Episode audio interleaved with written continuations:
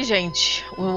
Queria fazer um disclaimer aqui para vocês. Esse programa ele ficou com um áudio um pouco aquém do que a gente costuma entregar para vocês. Vocês sabem que a gente é super não vou falar cri-cri, não, porque né, não é cri-cri, na verdade. A gente é exigente com a qualidade de, do áudio que a gente oferece para vocês, mas dessa vez nós tivemos dois probleminhas ao mesmo tempo. Primeiro, que o microfone do Cid resolveu falecer bem na hora de gravar, e ele teve que gravar com o que ele tinha em casa, mas não conseguiu ajustar bem as, a configuração do negócio lá e então ficou uma variação de volume durante o episódio que não deu para consertar. E além disso, o áudio da Marina ficou comprometido por uma chuva fodida lá dos lados dela, que a gente passou a gravação praticamente inteira ouvindo, é um barulho de fundo que não dava para limpar.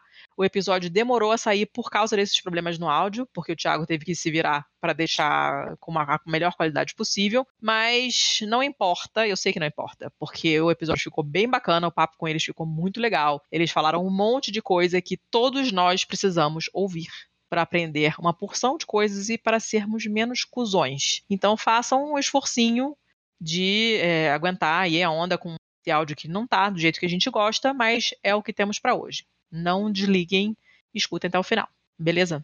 Sejam bem-vindos e sejam bem-vindas, pistoleiros e pistoleiras. Eu sou a Letícia Dacker e estou aqui, como sempre, com. Eu sou o Thiago pessoa... Corrêa. Oi. Eu achei que você. Eu ia falar com a pessoa que fica falando no mudo. é patrocínio mudo, Thiago. Ele fala no mudo. É uma coisa terrível. E estamos aqui hoje para variar com duas pessoas muito especiais, porque senão não estariam aqui né? Vamos começar com as senhoras. Estamos aqui com a senhorita Marina. Marina, você Oi. se apresenta aí, por favor. Oi, tudo bem? Eu sou Afogando pela Vida lá no Twitter e estou muito feliz de ter sido contada. Marina é tipo Cher, né? É só o primeiro nome. é. é.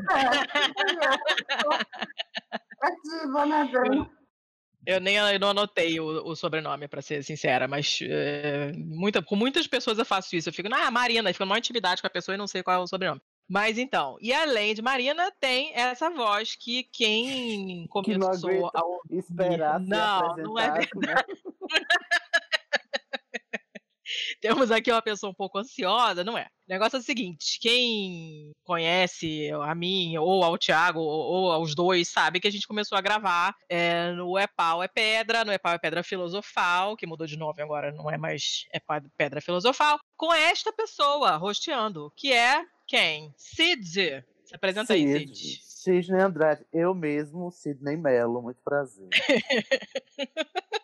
Saudade de gravar com você. Eu me senti ultrajado quando trocou de EPL é Pedra Filosofal pra Estação 93 porque eu adorava a vinheta de entrada que eu fiz. Sim. Foi, todos lamentaram. Os ouvintes também disseram, mas não muda a vinheta, não, muda. não tem como mudar o nome sem mudar a vinheta, mas spoilers aí para quem porventura for ouvinte do Estação estiver aqui, aquela vinhetinha vai voltar assim de alguma maneira, está prestes a voltar em breve. Então, assim, Oba! A gente deu um jeito de fazer a, a Hermione voltar mandando a gente ler. Ai, que bom, gente, porque viúvo de vinheta, né, ninguém merece. Então, era tão bonitinha aquela vinheta. Bom, e o assunto hoje, então, e olha só, não, não foi é, surfando na onda do Cid no BuzzFeed, que é uma coisa que ele vai explicar já já. Vai, porque essa gravação Deus. estava marcada antes dessa explosão de popularidade desta pessoa. O assunto hoje a gente vai falar de capacitismo e de acessibilidade. Essa pauta estava marcada já tinha bastante tempo, mas para variar, a vida complicou e a gente não conseguiu gravar antes. E acabou é. sendo ótimo, porque agora a gente está é, bem no, no, no, na semana em que aconteceu todo esse, esse bafafá no Twitter que o Cid se empolgou né? Foi o uhum. dia que ele perdeu o controle do Twitter. e a Marina também já teve um dia desse, né, Marina? Ó, tive um dia desse nessa semana ainda. Exatamente. Exatamente. Bom, como é que a gente começa? Deixa, deixa eu começar com a Marina, Mulheres Primeiro, explicando qual foi o babado dela no Twitter. Porque foi, inclusive, eu me meti no meio de um babado da Marina também no Twitter, né? Foi assim também que eu acabei é, chamando ela para gravar, embora ela já estivesse no radar há um tempo. Conta aí, Marina, o que, que aconteceu com as pessoas chatas te enchendo o saco? Qual foi o bafafá lá? Ah, teve o discurso da primeira-dama em Libras, né? E hum. aí eu postei que, é, para mim, tanto faz se a, a fala dela, dela era em Libras ou organizada, né? Era só uma fala. Que as pessoas que estavam achando aquilo fofo estavam escutando aquilo lá, era o básico. Estavam fazendo a tal do Inspiration Pork com as pessoas com deficiência, né? Porque, assim, é só uma fala, não é nada demais. E se, não, se ainda não é tão usual ou banal quanto deveria ser, é porque ninguém cobra. E aí já foram falar mil coisas na minha PL de que eu estava atacando a primeira dama. Coitada, de que você coitada. é uma, uma miserável sem coração. Inclusão, que eu não sei ter inclusão, que eu sou invejosa, invejosa. para começar. E, enfim, as besteiras de sempre que a gente está acostumada a, a aturar quando fala alguma coisa que vira polêmica. E por que que, por que, que é, começou o babado do Cid? Vamos comparar os babados aqui, ver o que, o que que tá pegando, por que, que as pessoas estão se irritando, o que que tá acontecendo. Qual que é o seu babado aí, Cid? Eu não sei. A explosão do seu Twitter. O que, que causou aquilo? Olha, não sei se teve a ver com a, a, a, coincidência do, da posse, né, e do, desse discurso, porque, na verdade, eu comecei a, a thread lá, o fio lá, com, no dia 30 de dezembro. Tava todo mundo no Twitter fazendo aquela brincadeira de que para cada like dá, diz uma coisa. Isso é, é frequente, né, no, no Twitter, sim, né? Sim. No Twitter, você, ah, cada, para cada like eu faço um, eu dou um tweet sobre um negócio. E o que tava na, naquela, naquele fim de semana era, para cada like eu faço uma opinião é controversa, não, né? Era, eu te, é, eu te mostro, é, eu te digo, te dou um exemplo de capacitismo, não era uma coisa assim? Não, na, o que estava sendo naquele dia, era todo ah, mundo estava dizendo, para cada like eu dou uma opinião controversa que eu tenho. Ah. Aí eu pensei assim, disse, olha, cada opinião controversa que eu tenho, é, é, geralmente é sobre as pessoas que acham que estão fazendo muito bem quando estão fazendo uma, é, sabe, umas, umas bobagens com, com relação à deficiência. Aí eu disse, não, então, vou brincar diferente aqui, para cada like eu digo uma, uma atitude capacitista que vocês tomam, vocês não estão nem sabendo que tomam, que, que fazem, né? E eu, muito lindo, Serelepe, disse assim: vou aqui pensar em 50 coisas, porque só vai ganhar 50 likes esse tweet. Como todo tweet meu flopa, né? Eu disse: 50 coisas, tá bom, tá bom, fiz. Aí eu fui fazendo, né? Fui, ganhei 50 likes. Enquanto eu escrevia, né? Quando eu fui ganhar os primeiros, eu fui escrevendo assim, cheguei no número 50. Quando eu fui olhar o número de likes, já tava em 150. Isso foi na manhã de domingo. Aí eu disse: estou chocado em Cristo, minha chapa caiu não consegui acreditar. Ele, bom, vou sair, era domingo de manhã, vou sair de noite. Quando eu chegar, eu retomo. Cheguei de noite, menina, que, que, que, qual que? Aqueles 150 tweets, que, eu, que aqueles 150 likes, se transformaram em 3.500 likes do, da, da manhã para a noite. Eu fiquei assim, eu até pensei, será que hackearam o meu tweet? Não é possível. não, porque, sério mesmo, eu não tinha seguidores o bastante para 3 mil likes. Eu não tenho seguidores o bastante. Bom, ganhei uma resolução de ano novo. Agora vou, vou escrever 3 mil é, atitudes capacitistas. Eu sei que eu vou achar 3 mil ao longo do ano. E, isso aí eu tenho certeza absoluta. E e pronto, vai ser meu 2019. Aí eu fui, dia, dia 31, escrevi. Eu acho que eu terminei com 200, 200 é, tweets, né? 200 atitudes lá na thread. E bola que segue, né? Depois, é, quando eu vi no outro dia, já estava em 6 mil. E aí eu disse, não, agora Inês é morta, eu vou fazendo. Enquanto eu puder fazer, eu faço. Se eu não puder, desisto e tal. E foi isso, né? Eu não sei o que, que, as, o que, que deu nas pessoas, talvez tenha sido um pouco sim, impulsionado pelo, por todo esse debate em relação à, à deficiência que suscitou a, a fala da, da primeira dama, né? Ela, ela ter falado em Libras, né? Num, num pronunciamento é, oficial, coisa que é por lei é obrigatório. A única diferença uhum. que ela uhum. que foi é ela ter feito ela mesma, não ter um intérprete Sim. feito por ela, né? porque ela é intérprete de Libras e tal. Mas uhum. eu acho que pegou nessa, nessa, nessa onda, assim, das pessoas estarem discutindo qual é a validade disso para o discurso da inclusão no Brasil, né? Que, que aí sim as, as tensões se formam, né? Fala aí, eu, Marina. Eu acho que, assim, se a gente parar para notar as propagandas do final de ano, assim, acho que uma boa parte delas foi feita abordando pessoas com deficiência. Eu, eu falei isso outro dia, já tem um tempo a deficiência, debate sobre pessoas com deficiência e as deficiências em si estão ganhando visibilidade porque está virando moda. Está tendo toda uma moda de publicidade e, e nem sempre está sendo feito de, um, de uma forma bacana.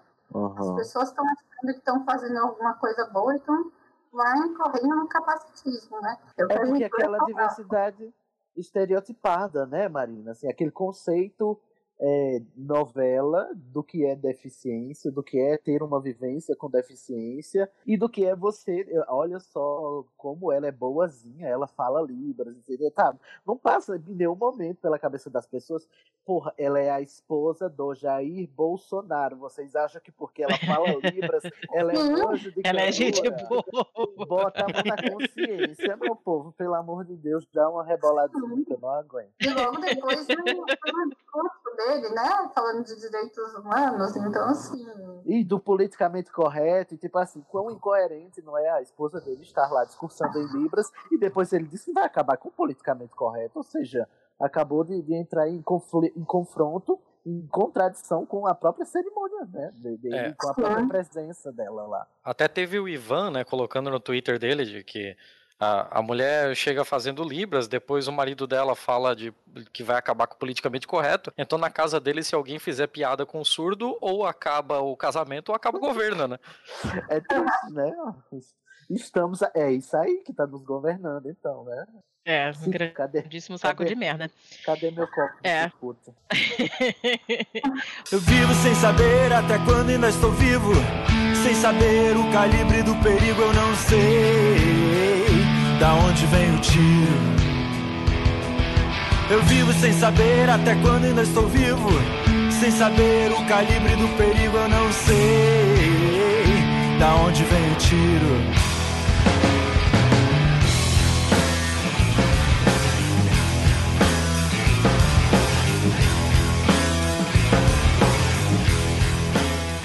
Mas, Cid, é, vamos, vamos definir capacitismo, então, para quem está ouvindo saber do que, que a gente está falando, o que, que é esse tema, porque acessibilidade as pessoas devem ter uma ideia do que é, mas a gente vai ver melhor isso depois. Mas é. explica aí pra gente o que, que é capacitismo. Capacitismo, em termos ah, banais e simples, assim, se eu puder dar a definição mais superficial, é fazer a comparação, né? Que é para o povo entender logo de cara, né?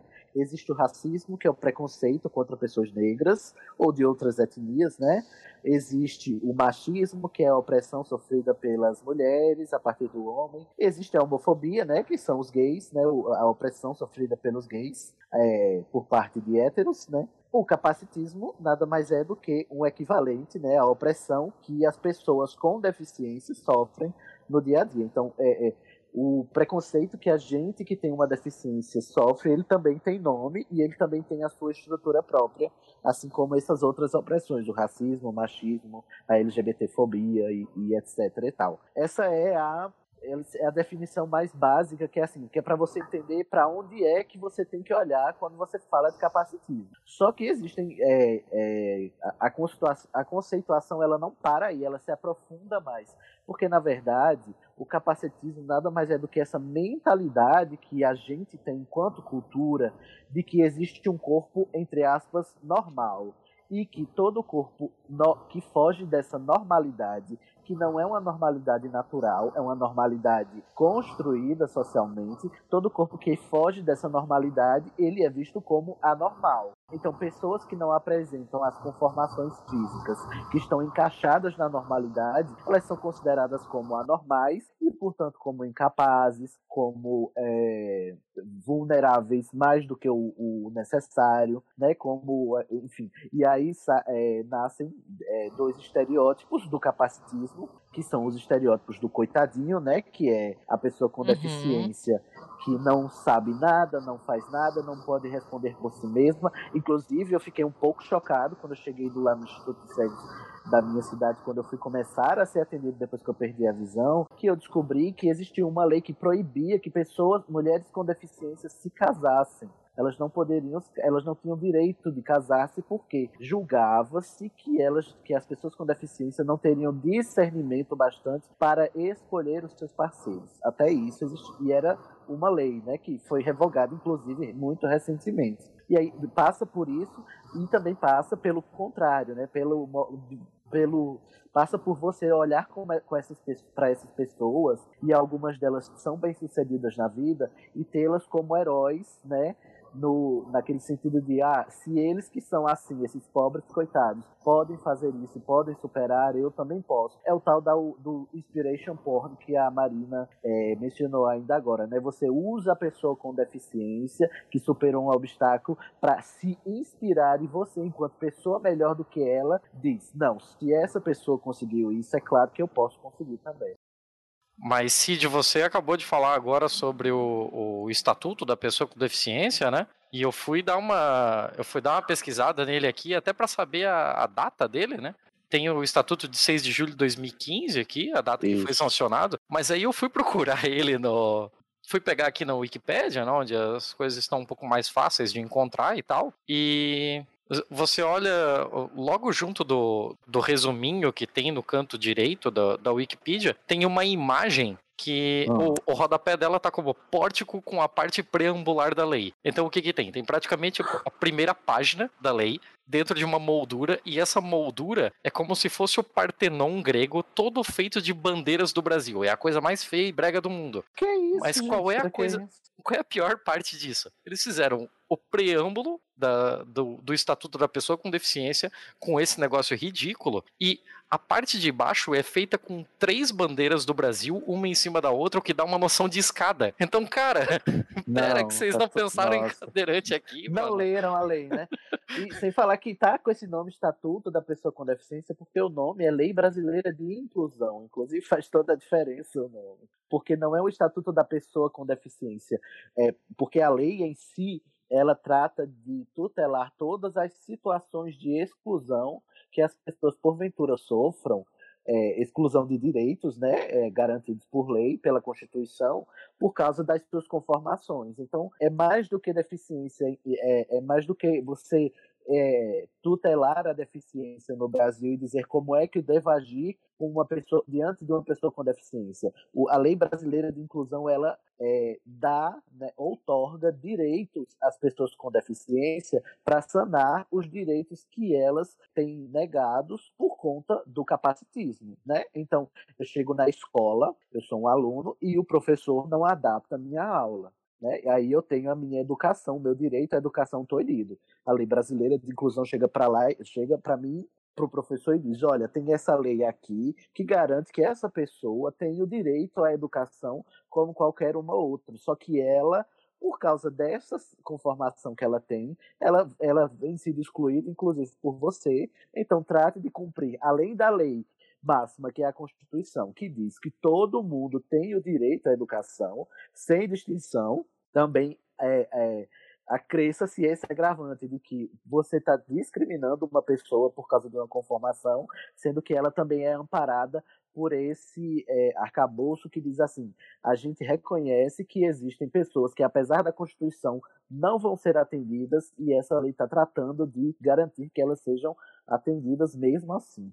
Eu tava pensando isso, isso, que o Cid falou, a gente, eu tava conversando né, no, no, num outro grupo, na Mamilândia, e tem um rapaz cego. Para quem não sabe, o Sidney é cego. Só que uhum. esse rapaz, o Rodolfo, ele é cego de nascença. Então ele tem uma percepção bem diferente do, do, do Cid, né? É, por exemplo, ele estava comentando com a gente que ele ouviu o, o É Pau é Pedra de Gordofobia, que eu gravei, e aí na descrição da capa, né, tinha uma ilustração de uma mulher gorda. E aí ele perguntou pra gente, mas como é que vocês sabem que ela é gorda? Porque ele nunca viu uma mulher gorda, né? Então, tipo, são, são, são casos realmente bem diferentes, mas as necessidades finais são tem muita coisa em comum, né? E aí Sim. ele estava comentando que, que na escola ele tinha, a mãe dele tinha que. É, reforçar o pedido, pedir repetidamente para mandarem material em braille, é, para adaptar o material para um leitor de tela e tal. E era sempre um perrengue, o material demorava para chegar, ele ficava atrasado com a matéria. E ele comentou que só colocaram o leitor de tela em tipo um computador, então ele só podia sentar ali.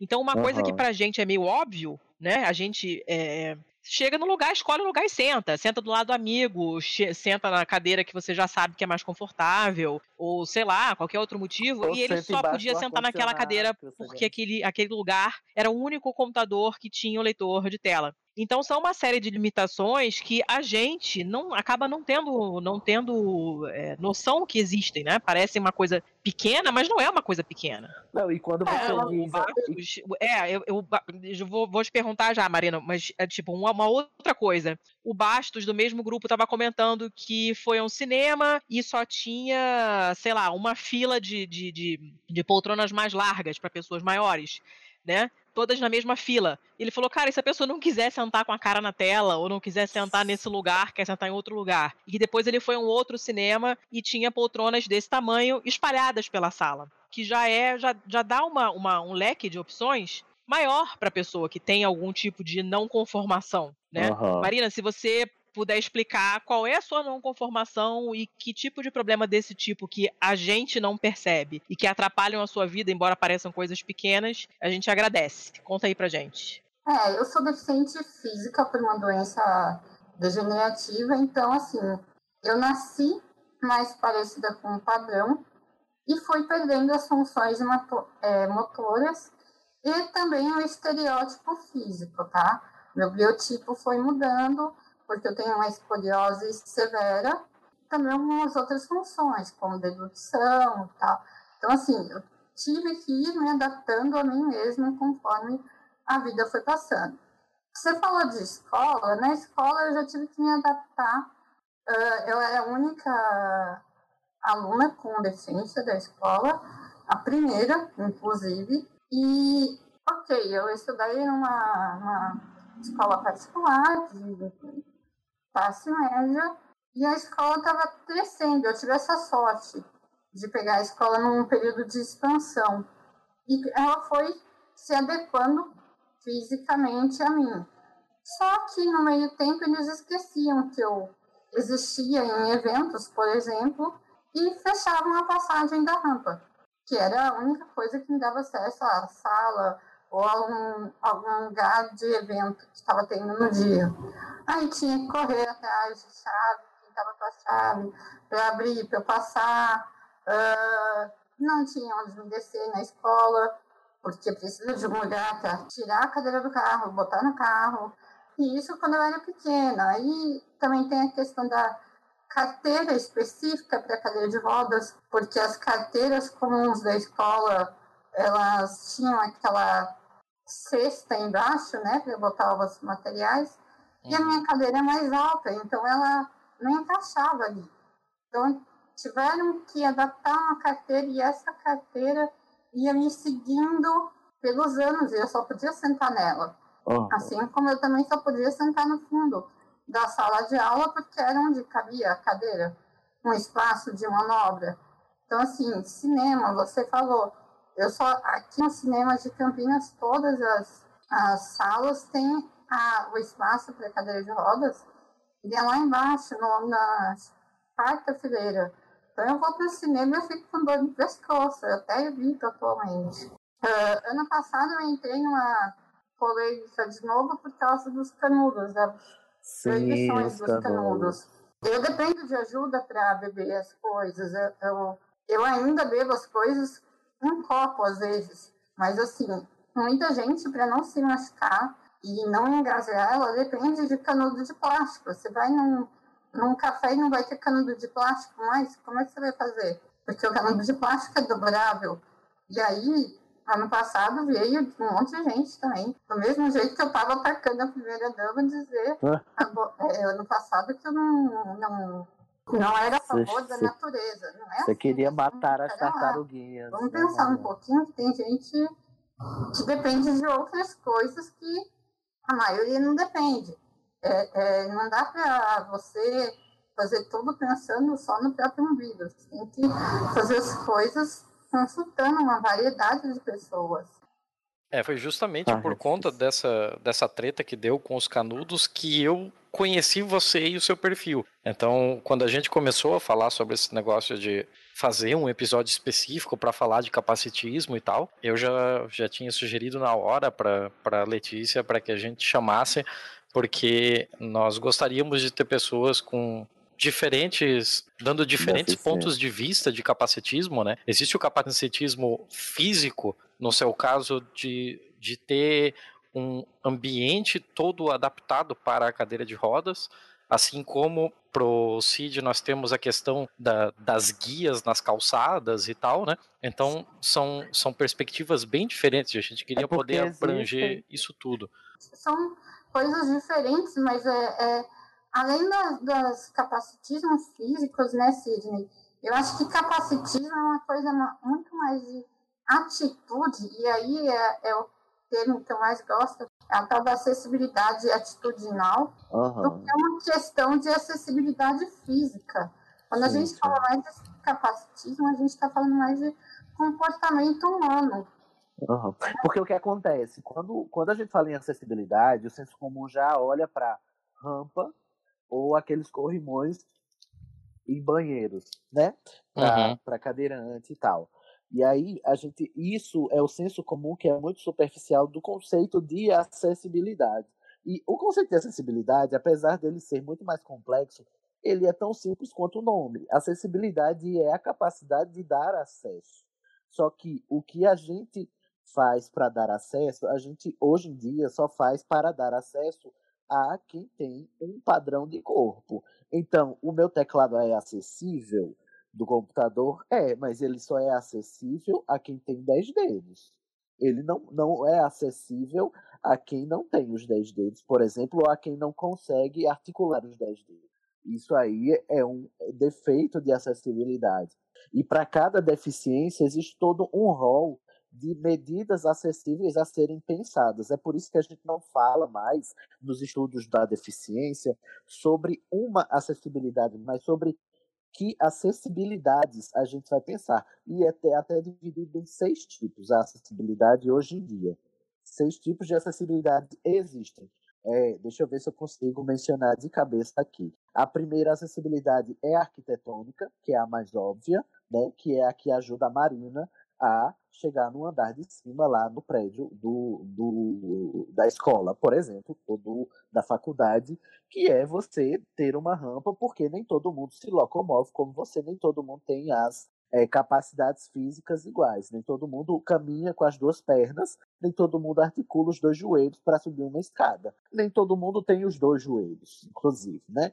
Então, isso é um, um, tipo de acessibilidade, é pensar arquitetonicamente nas necessidades de algumas deficiências. No, no caso do, do piso tátil, que o Tiago falou aí, é um tipo de acessibilidade arquitetônica para quem tem deficiência visual, que é eu me guiar na calçada, né, sabendo para onde eu vou, porque tem um código que me informa se eu dobro, se eu viro, se eu paro, se eu espero, se eu sigo, né? O piso, aquela faixa que fica no chão, que dá para você sentir com os pés. Aí tem outra acessibilidade, que é a acessibilidade das ferramentas, né? Você precisa pensar em ferramentas diferentes para necessidades diferentes. Você já, já parou para pensar que um lápis só serve para quem consegue articular o dedo polegar e o indicador? Você acha que todas as pessoas do mundo não conseguem articular esses dois dedos? Então, uhum. como é que ela vai escrever? É só com lápis? É preciso pensar nisso. Tem acessibilidade também é, informacional que são os meios de comunicação e de informática. Tipo assim, todo mundo acha que usar o computador é só clicar no mouse e acessar, mas eu não enxergo o mouse, né? Como é que eu vou apontar? Aí tem o leitor de tela. Mas aí tem gente que enxerga, mas não consegue apontar porque não consegue é, manusear o mouse, porque ele não consegue é, controlar os movimentos das mãos. É preciso pensar em acessibilidade para esse tipo de pessoa também. Acessibilidade na informação. Tem acessibilidade comunicacional, que é onde entra a Libras, onde entra o Braille. Nem todo mundo se comunica da mesma forma, né? Pessoas que não escutam se comunicam por, por sinais através da Libras. Pessoas que não enxergam, elas não leem o que está escrito impresso, então elas precisam de uma escrita tátil. Isso é acessibilidade comunicacional. E tem acessibilidade institucional também, que é não adianta de nada a gente saber tudo isso se é, a gente está num estado que não promove esse tipo de atitude. Então, leis são necessárias para que essas atitudes sejam, se não é, obrigatórias, pelo menos incentivadas, que no caso o exemplo maior da acessibilidade é, institucional no Brasil hoje em dia é a Lei Brasileira de Inclusão de 2015 aí, que se vocês procurarem no Google, ela não é extensa, ela é super clara e simples, e se você ler, você vai pensar assim, como é que a gente transforma isso num bicho de sete cabeças. Eu, eu tô com a lei aberta aqui, é a 13.146, de 6 de julho de 2015, e para quem quiser, ela vai estar tá no, nos nossos links de referência que a gente sempre coloca no, no episódio também. Oh,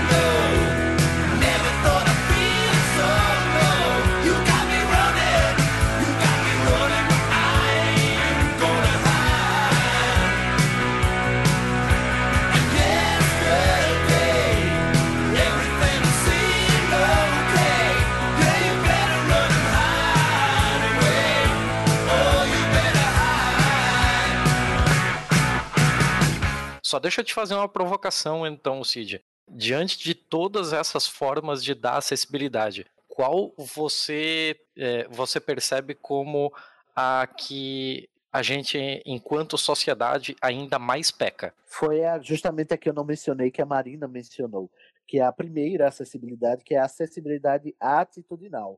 Se as pessoas não tiverem atitudes acessíveis, todas essas outras não entram, é, não acontecem. Porque quem vai é, projetar um prédio com rampas é um engenheiro, é um arquiteto. Se esse arquiteto não parar para pensar que pessoas com dificuldade de locomoção vão precisar entrar nesses espaços, esse arquiteto não vai pensar em acessibilidade. E aí a gente vai ter mais um prédio inacessível.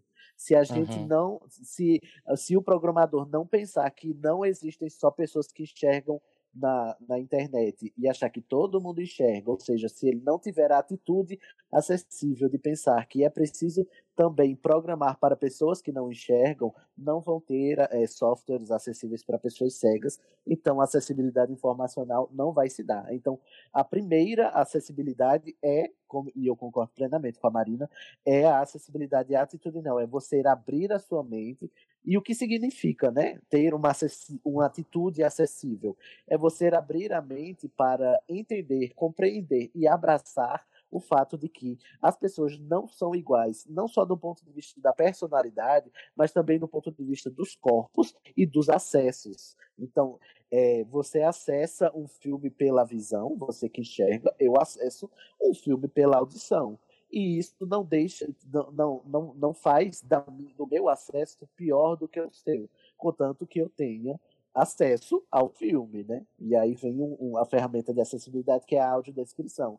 Então, é, e assim, eu acho que dá para simplificar um pouco a acessibilidade atitudinal. O Sidney está falando e eu concordo com tudo que ele está falando, mas dá para simplificar um pouco e trazer mais para a vida assim do dia a dia Acessibilidade atitudinal é você ter no seu grupo de conhecidos uma pessoa com deficiência, você marcar um encontro e procurar saber se o local tem a acessibilidade, seja ela física, eh, seja um cadastro em braille, eh, se o seu colega precisa, e não uhum. deixar de convidá-lo mesmo que ela, o local não tenha essa acessibilidade. Porque e, sobretudo, reclamar que não tem, né? Porque não adianta ficar Exatamente. calado, né? É, eu ia perguntar, eu ia perguntar para vocês se vocês estão envolvidos com algum tipo de associação, de movimento, é, de organização que presta consulta, tosse no mudo viado, é, para alguma para alguma organização ou o que quer que seja que presta consultoria para empresas, para quem está construindo um prédio, para quem está abrindo um, um restaurante, um hotel, alguma coisa desse tipo, porque é, o arquiteto, o engenheiro, eles hoje em dia imagino que tenha uma coisa em termos de padrões e de normativas, uma coisa a ser seguida, né?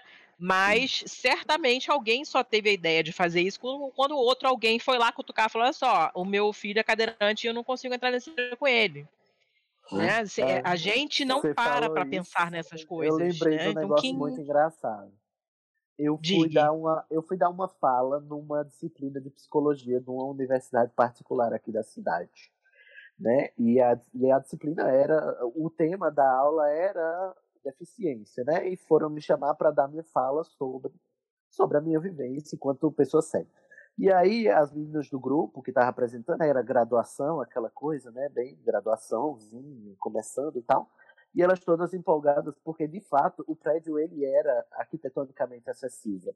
Todo lugar tinha piso tátil, tinha rampa, tinha elevador, e em todas as portas tinham a, a, a, a as placas, além de tinta, tinha placas em braille.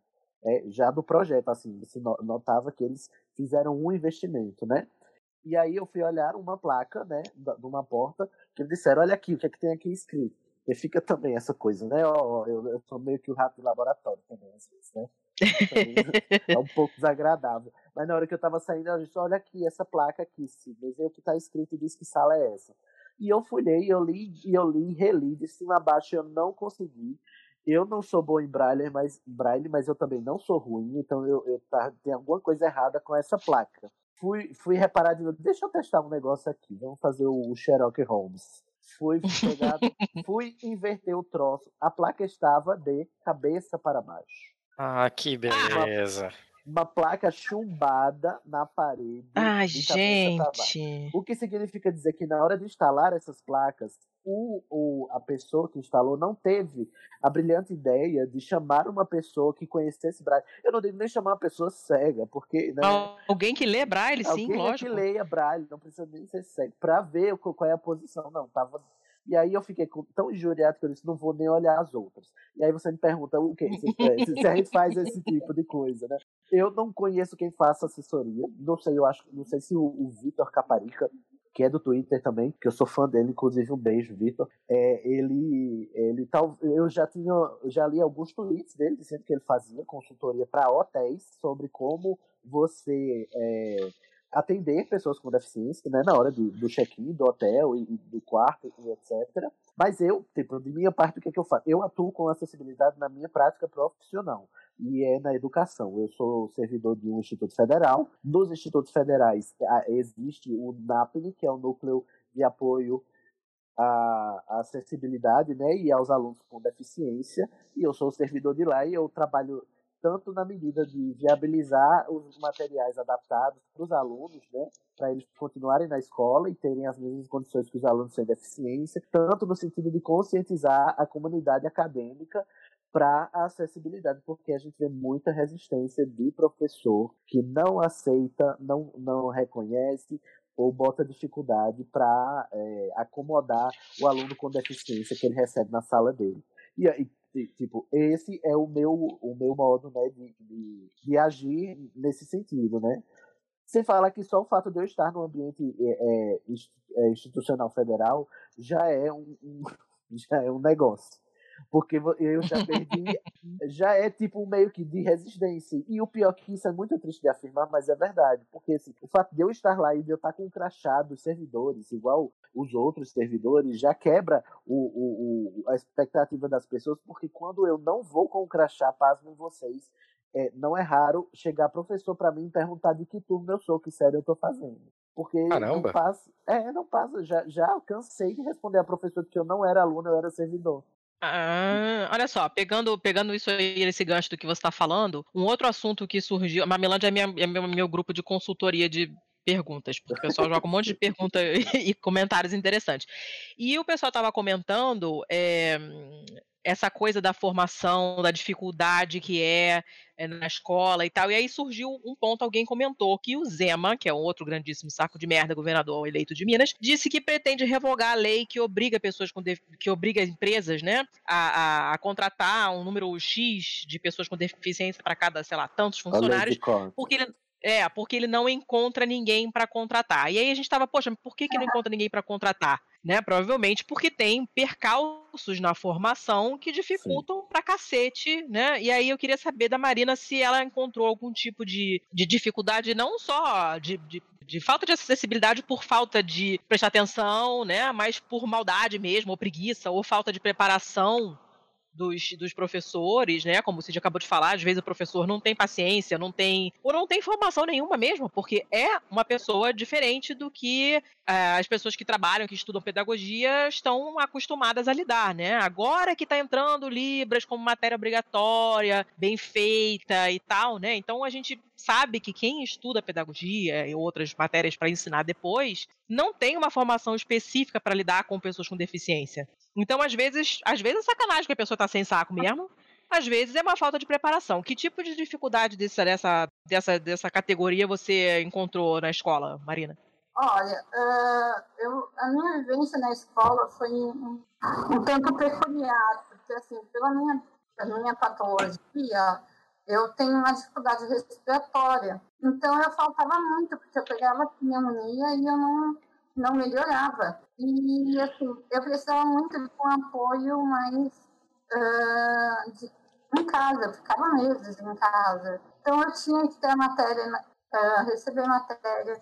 Então eu pegava pelos meus amigos, assim, a escola naquela, naquela época, eu vou dizer, foi muito, me abraçou bastante. Mas, assim, eu tenho a noção que eu tenho hoje, eu sei que poderia ter sido muito melhor.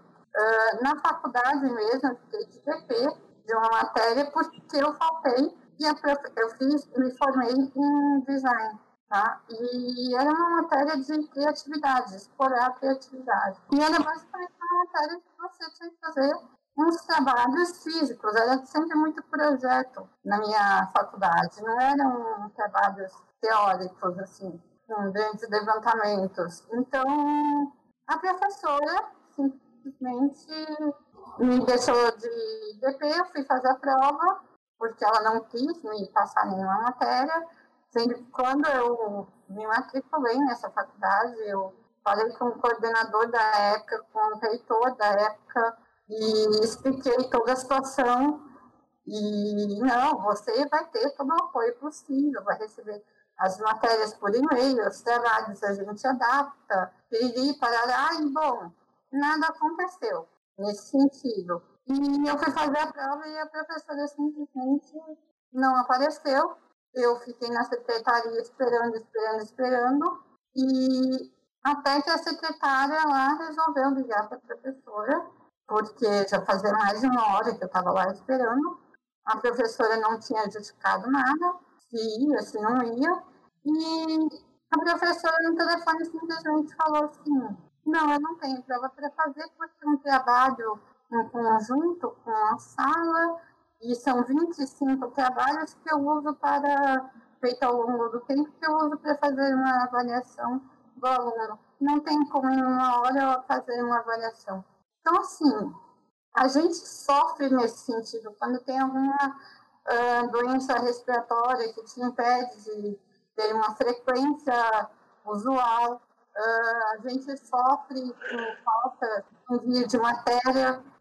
Isso eu estou falando de 2000 e pouco, 2003 eu entrei na faculdade, foi logo no primeiro semestre. Então, assim, por mais que tenha tecnologia hoje em dia, mas eu sei que ainda tem gente que sofre com esse tipo de falta de adaptação.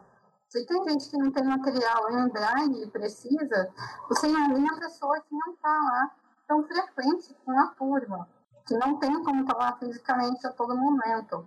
Então, assim, é muito complicado você ter uma formação. Porém, essa desculpa de que não encontra gente para trabalhar é muito contraditória, porque as vagas que se propõem para a pessoa com deficiência são muito básicas uhum. ainda, e a aderência da pessoa com deficiência ao ensino só tem aumentado. Eu fiz um levantamento aqui outro dia para uma matéria, eu não tenho dado aqui agora, mas depois eu mando para vocês. É, aumentou exponencialmente, é uma coisa que está gritando o tanto de pessoas que estão se formando se comparado ao início dos anos 2000. Sem então, falar que. Inclusive é. no ensino médio. Então, assim, você falar que você não, não, não encontra pessoas é uma besteira você não dá ela acesso a elas. Não dá acesso a elas, exatamente. É, ou talvez você esteja, esteja dando empregos de merda também, né? Oferecendo empregos bosta, tem, porque a pessoa tem, tem deficiência. discussão, Letícia, porque assim, ou você está dando emprego bosta, ou você, é, você tem, é, porque tem a lei né, da cota, e você tem que cumprir, mas você só quer contratar aquelas pessoas com aquelas deficiências light, né? Entre Sim, aspas, é o que tipo. mais acontece, inclusive. Né? Então, ah, ah não tem pessoa com deficiência. Boa essa ah, discussão aí. Eu só quero uma pessoa com visão monocular, mas que o outro olho é, continue perfeitamente. Eu quero um deficiente auditivo, mas só de um ouvido, mas que continue escutando com o outro, né? Ah, um deficiente físico, sim. Uma pessoa sem um dedo, pode. Mas uma pessoa sem um braço, jamais que ele contrata, entendeu? Tem essas coisas. Sem falar que também tem o fato de, por exemplo, em, até em, em vagas mais exigentes, que exigem informações maiores, porque, é, infelizmente, as vagas que nos são dadas são vagas, aquelas vagas do, do, da base do, do mercado de trabalho, né? Não importa quão, quão alto seja o seu currículo, é, é você está é, é, marcado para só corresponder a essa expectativa que você só vai trabalhar em, em chão de fábrica e essas coisas. Aí eu chego, por exemplo, isso é um caso real meu, eu chego numa seleção para jornalista, eu tinha um diploma de jornalista e eu estava terminando o meu mestrado, ou seja, eu era mestre. E fui para uma seleção de, de para uma vaga de jornalista. Todos os jornalistas lá que concorriam comigo na vaga, eles só tinham a graduação. Como eu era o único cego, mas eu era mais bem capacitado, eu não fui contratado porque eu era cego. Não, ou seja, o meu mestrado não adiantou de nada, porque foi contratado a melhor pessoa que enxergava daqueles que só tinham a graduação. Não sei. Não sei se para mim é eu estar é, é, querendo me iludir, mas achando que diante de um mestrado você preferiria alguém que, tá, que tem esse diploma a, a, a despeito de alguém que não tem, ou se é só capacitismo mesmo, de tipo assim, pensar, tá, ele tem mestrado, ele escreveu um texto ótimo, aqui a matéria dele que ele fez no teste foi excelente, mas e aí, a gente vai querer uma pessoa cega aqui na redação?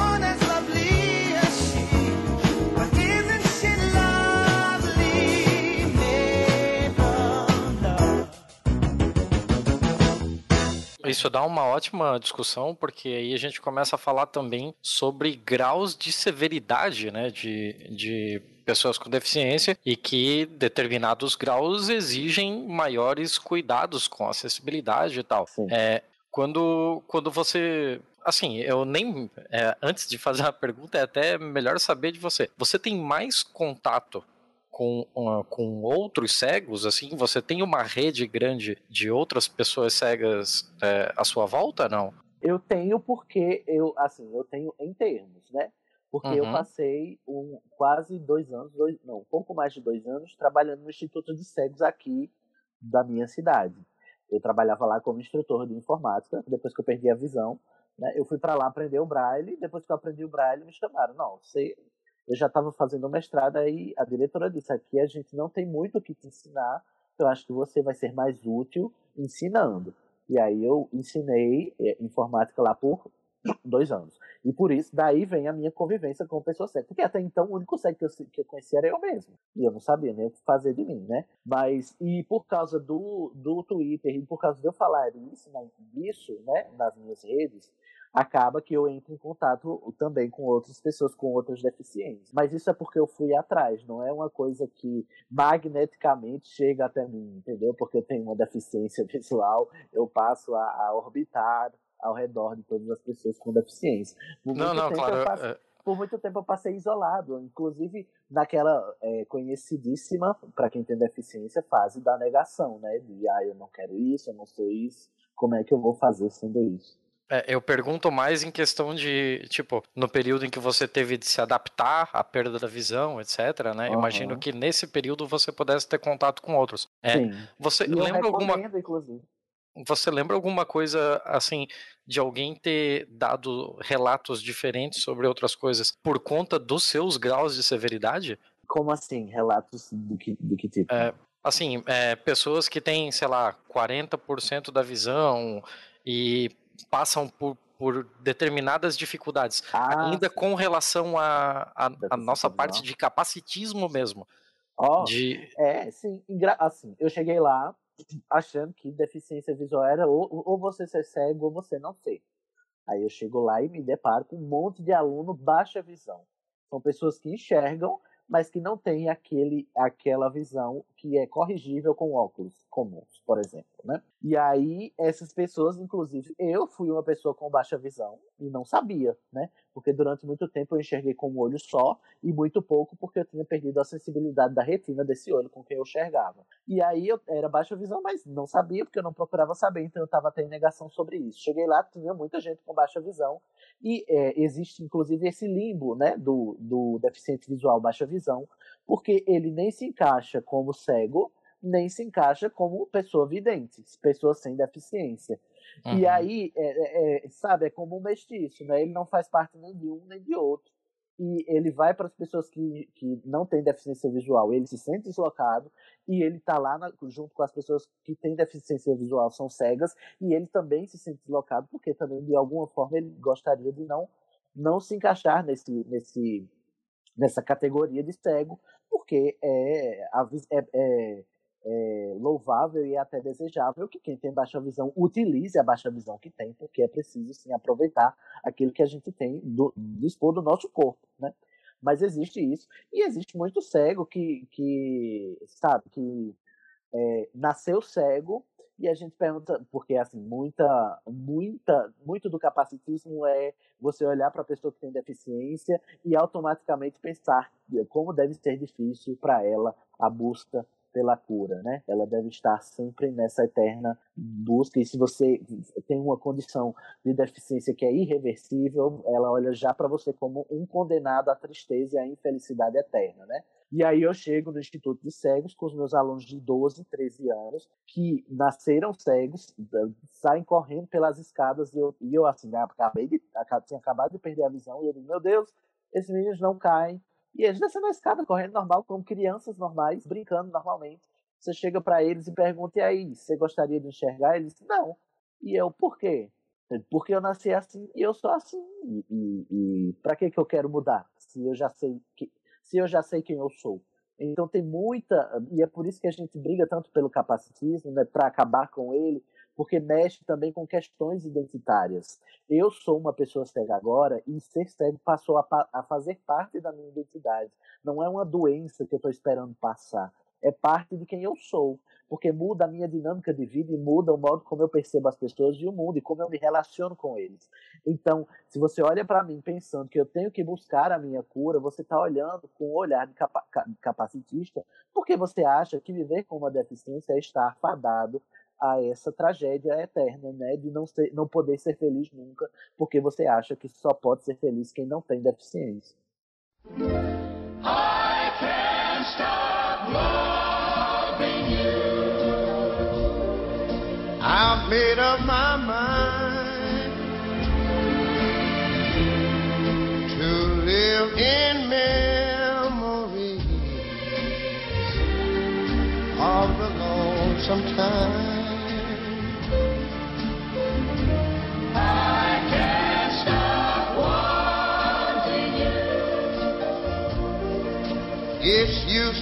say. So I'll just live my life in. Dreams of yesterday. Letícia, você ia falar da, daquela notícia de hoje, não? Ia, ia comentar, já que a gente estava falando da, dessa coisa de, de, de empregar pessoas e, e, e, coisa e tal, né? Acabou dando uma, uma discussão bem bacana. O Thiago colocou aqui na postagem uma notícia de hoje na Folha, que é a seguinte: uma mulher cega processa a Beyoncé por falta de acessibilidade do seu site, porque tem uma lei nos Estados Unidos que obriga os sites a serem é, acessíveis, né? E, e, o portal oficial da Beyoncé não estaria respeitando as leis americanas que, que, que tratam do assunto, né? Tá certa a indignação. E, tá, tá certa a indignação. tá. Pois é. Não, não, a notícia é bem curtinha, né? A gente não, não, não, não fala de valores, não fala de, de muita coisa. A empresa não, não se manifestou, não falou nada para variar, né? A gente sabe que nesses casos muitas vezes o culpado não, não, não fala, porque sabe que tá errado, né? E, é, e aí ela falou assim, cara, o advogado dela disse que o sonho da cliente dele, né, é assistir a um show da Beyoncé, escutar sua música e tal. Mas quando ela visitou o site, ela encontrou várias barreiras que limitavam a, a acessibilidade. Só tem uma interface visual, então ela precisava uhum. da ajuda de uma pessoa que enxergasse para poder é, usar o, o, site. Não tem leitor de tela, não tem porra nenhuma. Enfim, a mulher estava toda empolgada para ir no show, dar o din-din dela para Beyoncé e não vai rolar. Você porque o site é uma bosta. Que, que o capacitismo, ah. além, de ser, além de ser prejudicial para as pessoas com deficiência, ele é estúpido, idiota, burro e, e leso, porque não é mais vantajoso você ter um site acessível que pessoas com e sem deficiência acessem e, portanto, o seu público aumenta do que você ter um site que só pessoas que enxergam acessem. Você está restringindo um público, excluindo o outro, e essa exclusão ainda gera esse ranço que a, a Beyoncé agora vai passar a ser olhada como uma artista que não é acessível, né, do ponto de vista da inclusão. Então, eu vou é. escolher, eu vou escolher um, é, ser fã de um artista que preza pela inclusão dos seus, dos seus fãs, ou uma que não está nem aí, que o site não me deixa nem comprar o ingresso do show dela. É claro que eu vou para quem, para quem me dá acesso, né?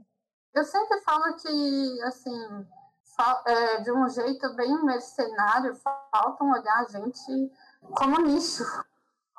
É, é verdade, é, é falta, falta ver vocês. Talvez a única saída seja essa, na verdade. Infelizmente, Exatamente. seja jogar essa carta do pessoa com deficiência também consome, também gasta dinheiro. Nós somos um mercado que vocês Mas não estão explorando, que seus otários. Sabe por que, que eles não pensam nisso? Porque o, a, a, mentalidade está tão entranhada de que a gente é incapaz, que a gente não trabalha, a gente não gera renda, a gente não tem condições de comprar, e é por isso que eles não, não, não, não passa pela cabeça deles que nós somos consumidores em potencial. Sim, e nenhuma, nenhuma marca quer, pela uh, ideia de que somos doentes, nenhuma uhum. marca quer ligar a sua imagem a uma doença. Uh, você não quer ter uma garota propaganda com uma deficiência severa. Você não quer ter, uh, independente dela ter um cabelo bonito. Se o seu produto é um shampoo, você não vai botar a garota com deficiência lá, entendeu? Você não vai ligar a sua marca a uma pessoa com deficiência se não for essa moda que está tendo agora. É bom. É isso que eu ia perguntar. Era isso que eu ia perguntar. Vocês estão vendo alguma mudança? Tem alguma coisa acontecendo diferente? Olha, eu não estou vendo Olha. nada, Letícia. Achei ofensiva essa pergunta. ah, Cid! eu, particularmente, eu tenho visto um movimento muito lento, mas crescente de preocupação com a inclusão no mercado publicitário. Tá? Eu participei de um projeto Mulheres Invisíveis, que é um banco de imagens uh, mulheres reais, e que a preocupação era ter justamente uma pessoa uh, de biotipo fora do padrão, com deficiência, e de preferência deficiência severa. Uh, eu estou vendo uma, uma preocupação muito forte nesse contexto de se ligar a uma pessoa com deficiência e de fugir ao que eu tanto brigo, que é a deficiência padrão. Essa, uhum. essa que a gente discutiu de ter uma, uma, um grau de semelhança ou menos severidade, tá? Porque tem muita deficiência que você continua tendo um grau de semelhança com um biotipo padrão Você... Na deficiência hum. também tem passabilidade, né? Exatamente, exatamente. Você tem que passar que você não depende de ninguém, que você é uma pessoa totalmente autônoma, que a sua vida é linda, maravilhosa. E pois mesmo é. com deficiência severa, você pode ter uma vida linda e maravilhosa. Então, Aham. assim, tá tendo essa, essa, essa preocupação de fugir um pouquinho do lugar comum. E está tendo também um pouquinho de preocupação, talvez iniciando um pontapé, meio que assim, não temos mais para onde correr, para onde vamos agora, que vamos abordar. De se ligar a pessoas com deficiência, as empresas de um modo geral. Falar sobre deficiência, se tornar supostamente inclusivo. Não sei até onde isso vai, é uma coisa muito leve, mas eu tenho notado, seja em propaganda de cosméticos, seja em, em ações, até mesmo agências de emprego, tá? Eu fui agora num evento de uma, de uma empresa de recolocação e o grande lance dela agora é falar sobre pessoas com deficiência. Só que aí eu fui lá no, no evento e fiquei um pouco decepcionada, porque as pessoas ainda não sabem tratar disso, uhum. né? As pessoas ainda têm muita dificuldade de tratar sobre isso. Elas acham que leem algumas coisas, algumas coisas, mas não põem uma pessoa com deficiência para ser consultada, por exemplo. Como você ah, falou. Isso é, isso aí para mim é o pior ainda que a gente percebe que é ah, tá aumentando muito sim o, a presença do, do assunto e tal. Mas você não percebe que são pessoas com deficiência falando por si mesmas. Si mesmas. O tal do uhum. lugar de uhum. fala, né? Tem muita. E isso é mais grave no discurso da deficiência, porque durante muito tempo, historicamente, a pessoa com deficiência ela foi é, tomada de sua palavra sob o pretexto de que pessoas com deficiências são incapazes de falar por si mesmas. Aí vem as, a, os pedagogos, os psicopedagogos, os psiquiatras, os psicólogos, e aí eles que falam por nós. Eu estudei a deficiência, eu analisei pessoas com deficiência e eu vou falar o que eu descobri. É, isso é de foder. Isso é de foder. É, os diretos envolvidos não são, não, não são consultados, né? Você, você ouve uma palestra super edificante sobre um, um, um psiquiatra que um neurologista que tratou de várias condições super raras de cerebrais e tal, que fazia cada coisa cabulosa, mas é, cadê essas pessoas no palco para falar delas, da vida delas e de como a vida delas é, é, é afetada diante do próprio tratamento, diante da, da experimento. A gente ainda é tratado como experimento, inclusive, né? Sim, e aí bastante. a gente só é chamado para falar quando a gente tem que dar o nosso relato de pessoa experimentada. Quando, quando pra, o protagonismo da fala sobre a deficiência ainda não nos foi permitido. Embora, é, o, para mim, pelo menos da minha parte, o meu esforço maior é esse. E é por isso que sempre que aparece um negócio assim de uma pessoa sem deficiência, é, com uma campanha sobre acessibilidade, eu digo não. Você tem a ideia, mas você passa para alguém com deficiência, porque é só assim que a gente vai conseguir. E tem uma máxima, inclusive, que foi é, é, é ela foi, inclusive, calcada na Convenção da ONU lá em 2007, que o Brasil ratificou aqui e virou Constituição, né? Durante essa convenção, é, cunhou-se a máxima para a, as atitudes né, e as ações para com, sobre deficiência né, e acessibilidade, que é o nada sobre nós sem nós. Então, eu, é, a minha diretriz principal, né, enquanto pessoa com deficiência, é que você não vai falar de mim sem mim. Você não vai falar sobre mim nem por mim. Você vai me perguntar o que é que você quer saber, e você que, é, que não tem deficiência, né? E é claro que eu posso falar, inclusive, só por uma deficiência, que é a minha, uhum. porque eu não sou o porta-voz de todas as pessoas com deficiência do mundo, porque eu só tenho uma, a Marina tem a dela, e cada um fala pela sua. Mas pessoas sem deficiência uhum. não falam por pessoas com deficiência, porque eles só sabem o olhar de fora. E o olhar de fora, como a gente sabe, nunca deu muita coisa boa, né? As pessoas com deficiência, inclusive as mesmas deficiências, divergem entre si em pontos de vista. Então não dá para você pegar só um ponto de uma, uma pessoa e tomar aquilo como verdade. Não dá, 100%. exatamente. Você tem que fazer uma análise muito maior do que pegar um ponto só. Em vez de você chamar um, um, um, um psiquiatra para falar sobre autismo, você chama cinco autistas, eles vão ter cinco pontos de vista sobre autismo. Não vai ser aquele ponto de vista hegemônico do cara que, de, que detém a autoridade do discurso médico. Inclusive, essa mesma convenção da ONU de 2007, ela ratifica também que a gente tem que parar de adotar o discurso, o modelo médico da deficiência, que inclusive esse modelo de encarar a deficiência como doença, que é, é, é muito que a gente percebe hoje em dia, e encarar a deficiência enquanto uma condição de exclusão social a partir de um diagnóstico. Então, não é porque eu sou cego que eu sofro capacitismo é, e que eu, eu sofro exclusão social. É porque a sociedade espera que eu enxergue. Porque ela espera que eu enxergue, ela me exclui porque eu não enxergo. E isso faz toda a diferença. Então, em vez de você ouvir o médico que estudou os neurônios dos autistas, escute os autistas que têm as suas próprias vivências e podem falar cinco vivências diferentes sobre o que é ser autista, porque ser autista não é uma coisa só, por exemplo. Assim como ser cego não é uma coisa só. Eu tô aqui do alto dos meus privilégios de quem enxergou 25 anos e perdeu a, 20, a, a visão só depois de adulto, só depois de ter completado a graduação. Tem gente que não conseguiu nem completar o ensino fundamental porque nasceu cego e não tem acesso à escola. E aí? É a mesma é. coisa? A minha cegueira da dele? Não é.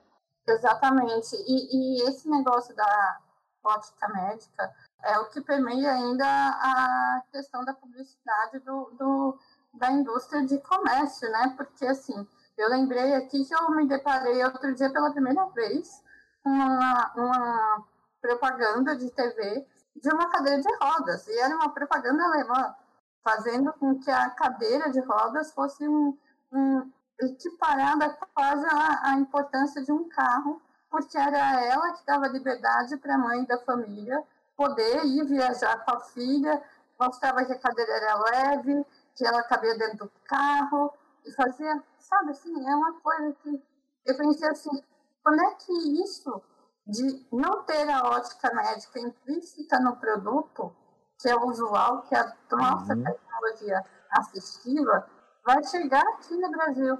Porque tem, tem um monte de equipamento, tem um monte de gente que desenvolve equipamentos novos, eles são estudados, são desenvolvidos, mas eles têm essa, ética, essa ótica médica. Eles vão para feiras médicas. Exatamente. Eles não vão para feiras uh, de produtos tecnológicos, eles não vão para feira de empreendedor. Quando uhum. é que isso vai passar a ser comum aqui? É, falta muito. As suas palavras para mim não representam mais nada que possa influenciar minha cabeça. Sei a verdadeira intenção que a sua mensagem traz. Quer me alienar, mas não vou deixar que isso aconteça. Promessas vazias é o clichê de toda a campanha. Vamos lá, meu camarada. Vamos nessa que a gente ganha. Eu só vou retomar algumas coisas porque eu não quis interromper vocês. Eu queria que vocês mandassem ver Tô mesmo. aqui, tô mas, mas ah, tá certo, o lugar é aqui. Tá no lugar certo. Inclusive, vocês bem sabem que aqui palavrões não só são permitidos, como são incentivados. Mas é, só para retomar algumas coisas que já foram ditas antes.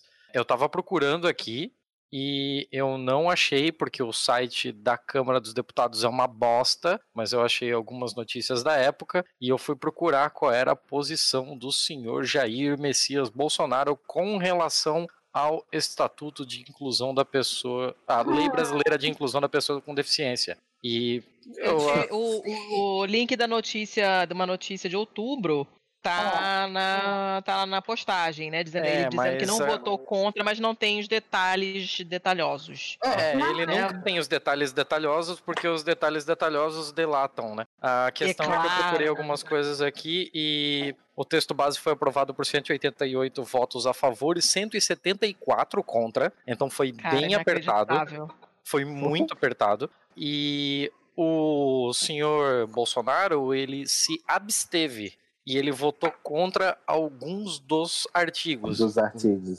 Especificamente o artigo 8 Então, assim, é, é muito curioso a gente ver essa posição vindo de uma pessoa que tem uma mulher que, porra, faz Libras. Como assim, cara? É, que tá procurando contradição. sentido? Você tá procurando sentido no Então, não eu- deste Eu bosta? tenho uma, eu tenho uma informação um pouco chocante sobre, sobre Libras no Brasil.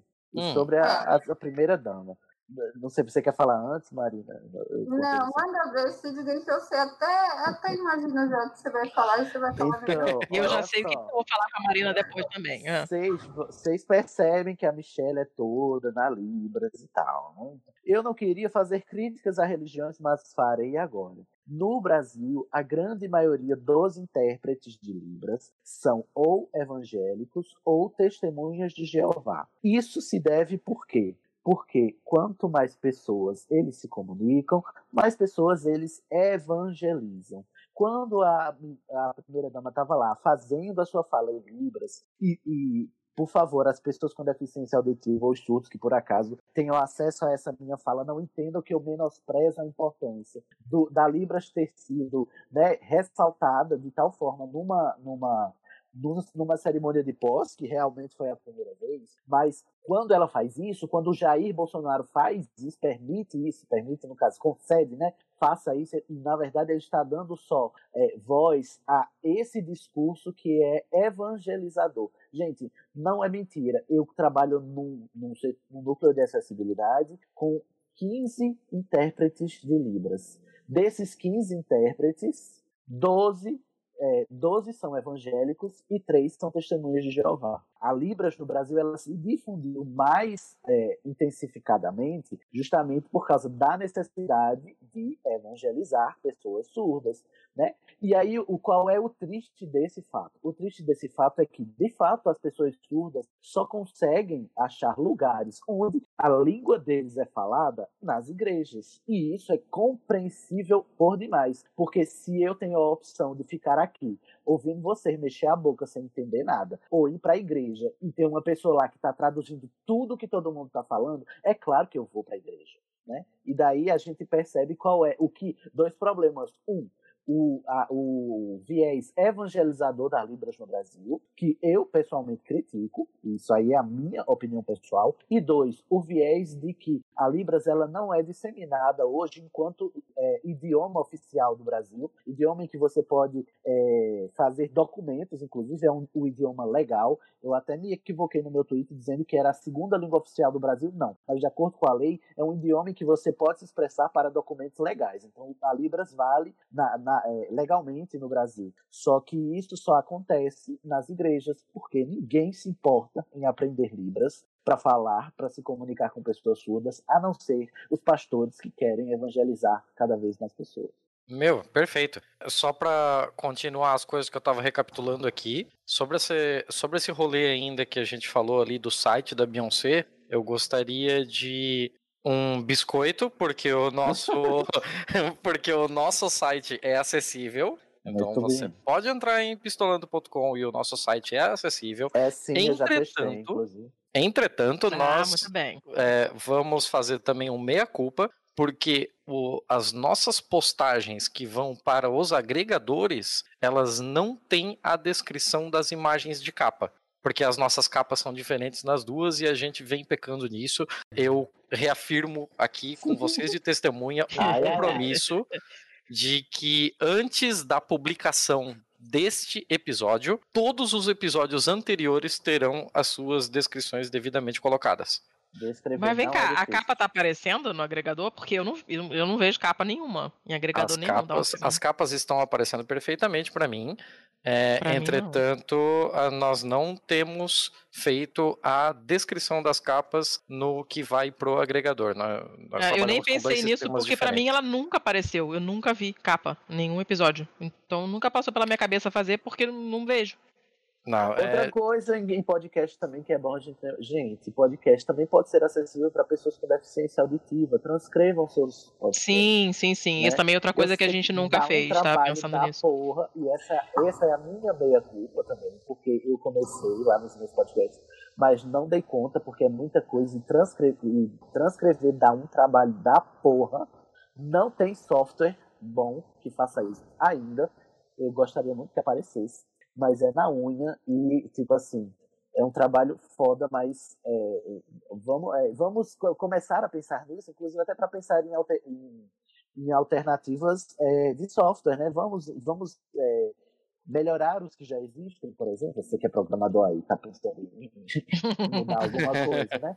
É, eu também preciso, fazer, também preciso fazer meu meia-culpa, porque eu no Twitter eu descrevo todas as imagens, mas no Facebook e no Instagram, meu Deus do céu, eu não consigo. Eu não consigo mexer com aquelas ferramentas. Não, e fica a dica: o Facebook, o Twitter e agora o Instagram, todos têm o campo de você fazer a descrição dentro da imagem, né? no texto alternativo. Você é, marca lá o opçãozinho do texto alternativo.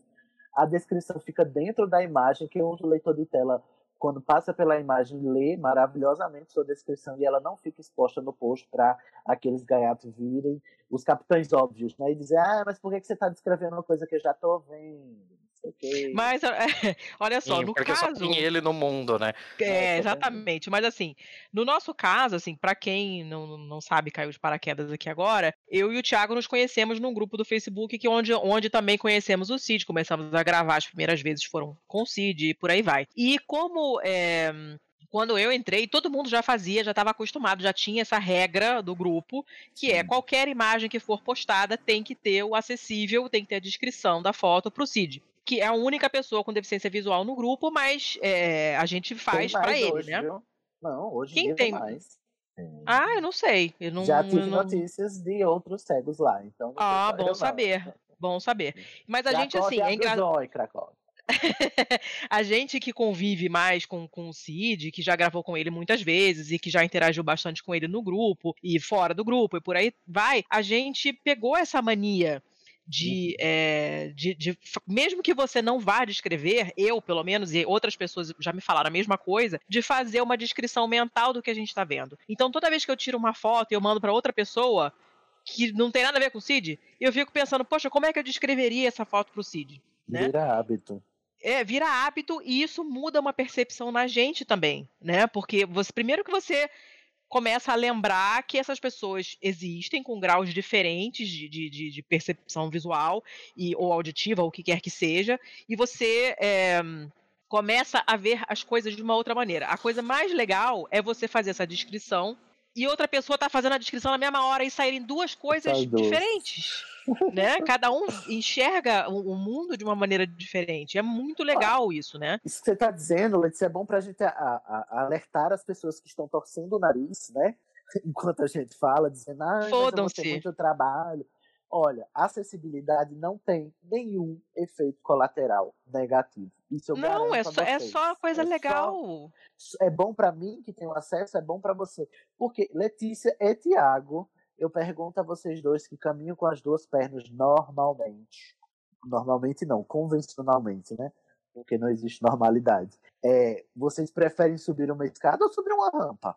A rampa, pelo amor de Deus, deixa. Sim, a, a, a rampa é, deveria inclusive ser o, seu padrão. padrão. Não é nem pois por uma é. questão só de acessibilidade, é porque é intuitivo você subir uma, rampa, é. uma rampa. E, inclusive, eu fico me perguntando até hoje, em 2018, como é que a gente ainda usa escada, esse design completamente ultrapassado.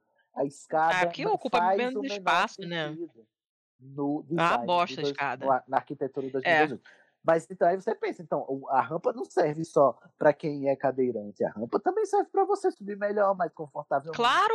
A acessibilidade só ajuda, só tem vantagem para quem tem deficiência e para quem não tem também. É, não, e tem o seguinte também, to todos nós estamos passíveis de ter em algum momento é, algum tipo de deficiência, ou por uma coisa temporária, tipo quebrei uma perna, né? Ou tá porque grávida. a gente vai ficando velho, tá grávida, ou porque a gente vai ficando velho e a, a coisa vai mudando, né? O prédio onde a minha mãe mora, é, em Curitiba, ele é, ele é muito acessível. Ele tem uma rampa muito boa, porque não adianta nada fazer aquela rampa merda que é 90 graus, o cara não vai subir, não, né? Exatamente. Com a cadeira, não tem como, e eu já cansei Por de ver essas rampas ou é, exatamente. Mas a gente sabe que normas no Brasil, kkkk, né? Então, é, já vi rampa estreitinha, que certamente não passa uma cadeira, e, e rampa muito íngreme, muito além do, do, do, de um ângulo que uma pessoa normal, de cérebro normal, vai olhar e vai pensar: é possível subir essa, essa, essa rampa de cadeira. E, tipo, a minha mãe tá super bem de saúde, mas ela sabe, ela tem plena consciência que cada vez vai ficar mais difícil para ela a mobilidade. Sim. Ela vai à feira, volta com o carrinho, ela vai subir a escada com o carrinho? Não vai, ela sobe Não. a rampa. Né?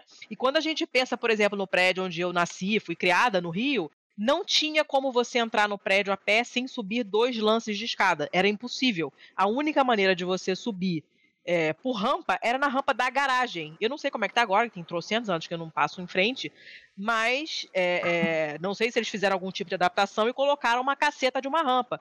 Mas Olha. essa escada era um pé no saco, porque você Olha. volta da, porra, da escola com calor do caralho, com uma mochila de 20 quilos, tem que subir uma escada. Se você imagina a pessoa que tem algum tipo de, de, de, de problema de mobilidade, um inferno que é não. é um, um lugar desse, né? É, a maioria dos prédios no Brasil não tem entrada adaptada. Eu mesma morei uh, no, no mesmo lugar por 30 anos e por 30 anos se eu saía na rua eu tinha que sair pela garagem. Então, assim, você fala isso e a gente tem até como meio que normal, mesmo sabendo que não é normal. E é muito perigoso, inclusive. porque as rampas de garagem são super inclinadas, não tem um corrimão, pode vir um carro.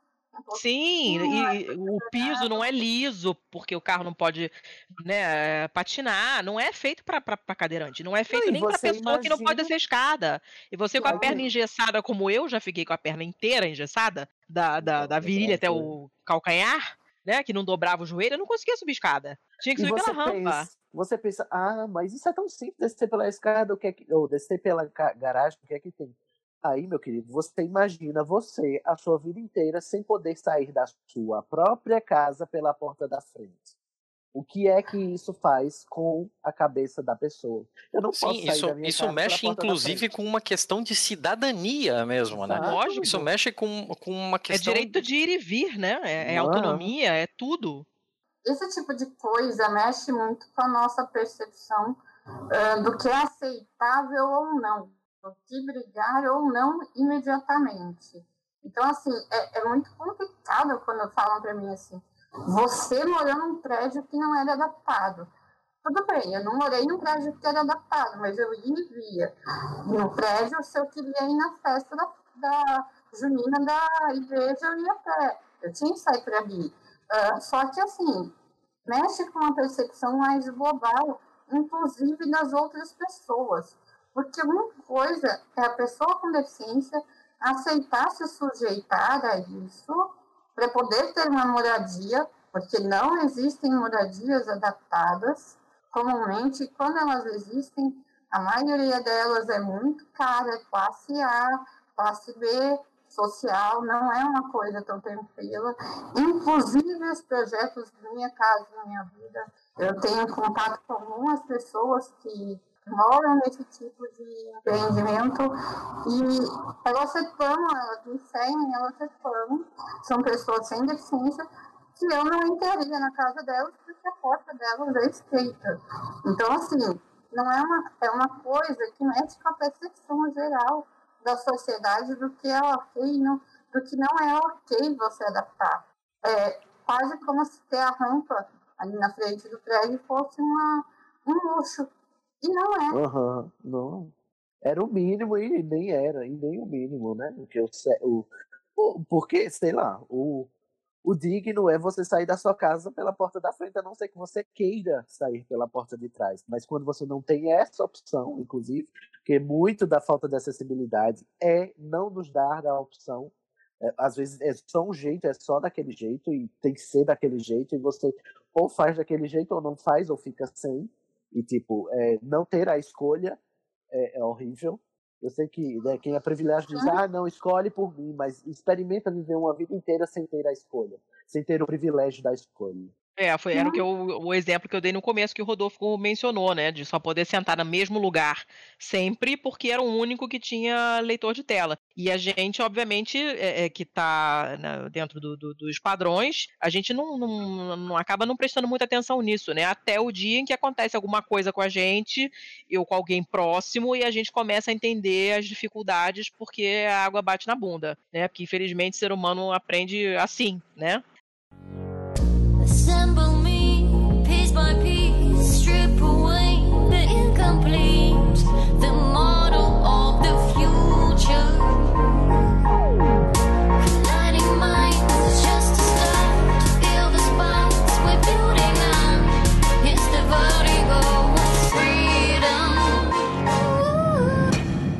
A gente acabou eu, né, acabei puxando o assunto mais pro lado da acessibilidade e, e deixando um pouco de lado a coisa do capacitismo, né? Que é é uma coisa que faz, faz parte também dessa mentalidade acessível, né? É você enxergar a pessoa com deficiência é, não com esse olhar capacitista, mas você enxergar como uma pessoa diferente de você, mas que faz as coisas de outro jeito, mas faz, né? Tem necessidades diferentes, é, mas todo mundo tem necessidade diferente, na verdade, né?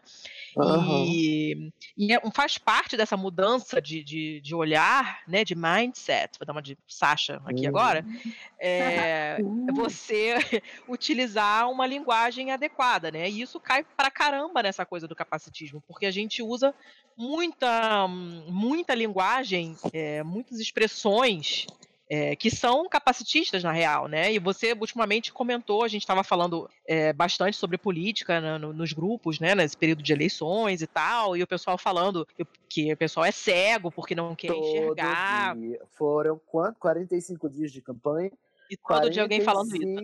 dias de ofensas no meu tweet, no meu Twitter. Todo dia eu fui xingado de ignorante, de idiota, porque as pessoas que votavam do jeito que as pessoas não queriam que elas votassem eram cegas, tava cegueira, essa cegueira política. Essa... Ai, eu foi um mês horrível para a minha autoestima.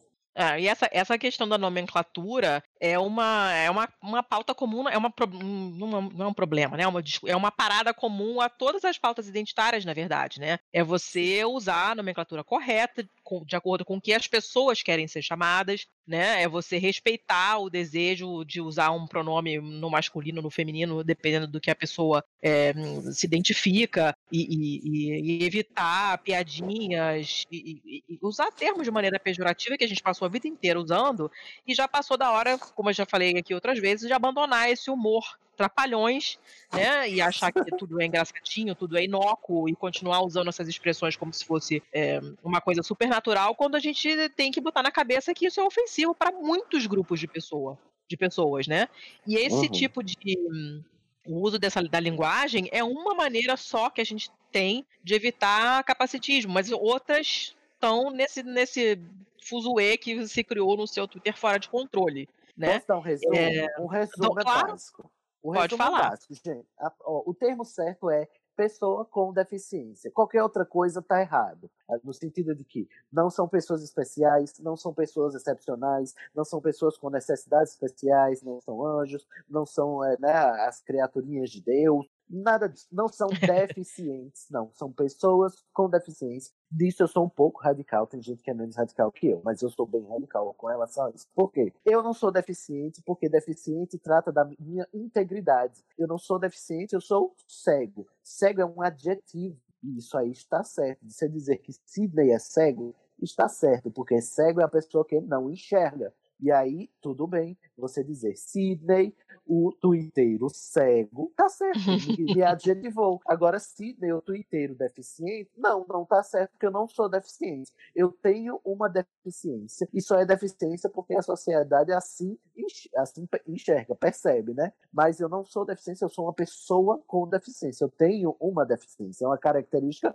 minha ter uma deficiência, já que a sociedade a, é, a, identifica a cegueira como uma deficiência. Mas, se a sociedade não identificasse cegueira como uma deficiência, eu nem pessoa com deficiência seria, eu seria só Sidney cego, 1,80m, cabelo curto, gordo, gay, né?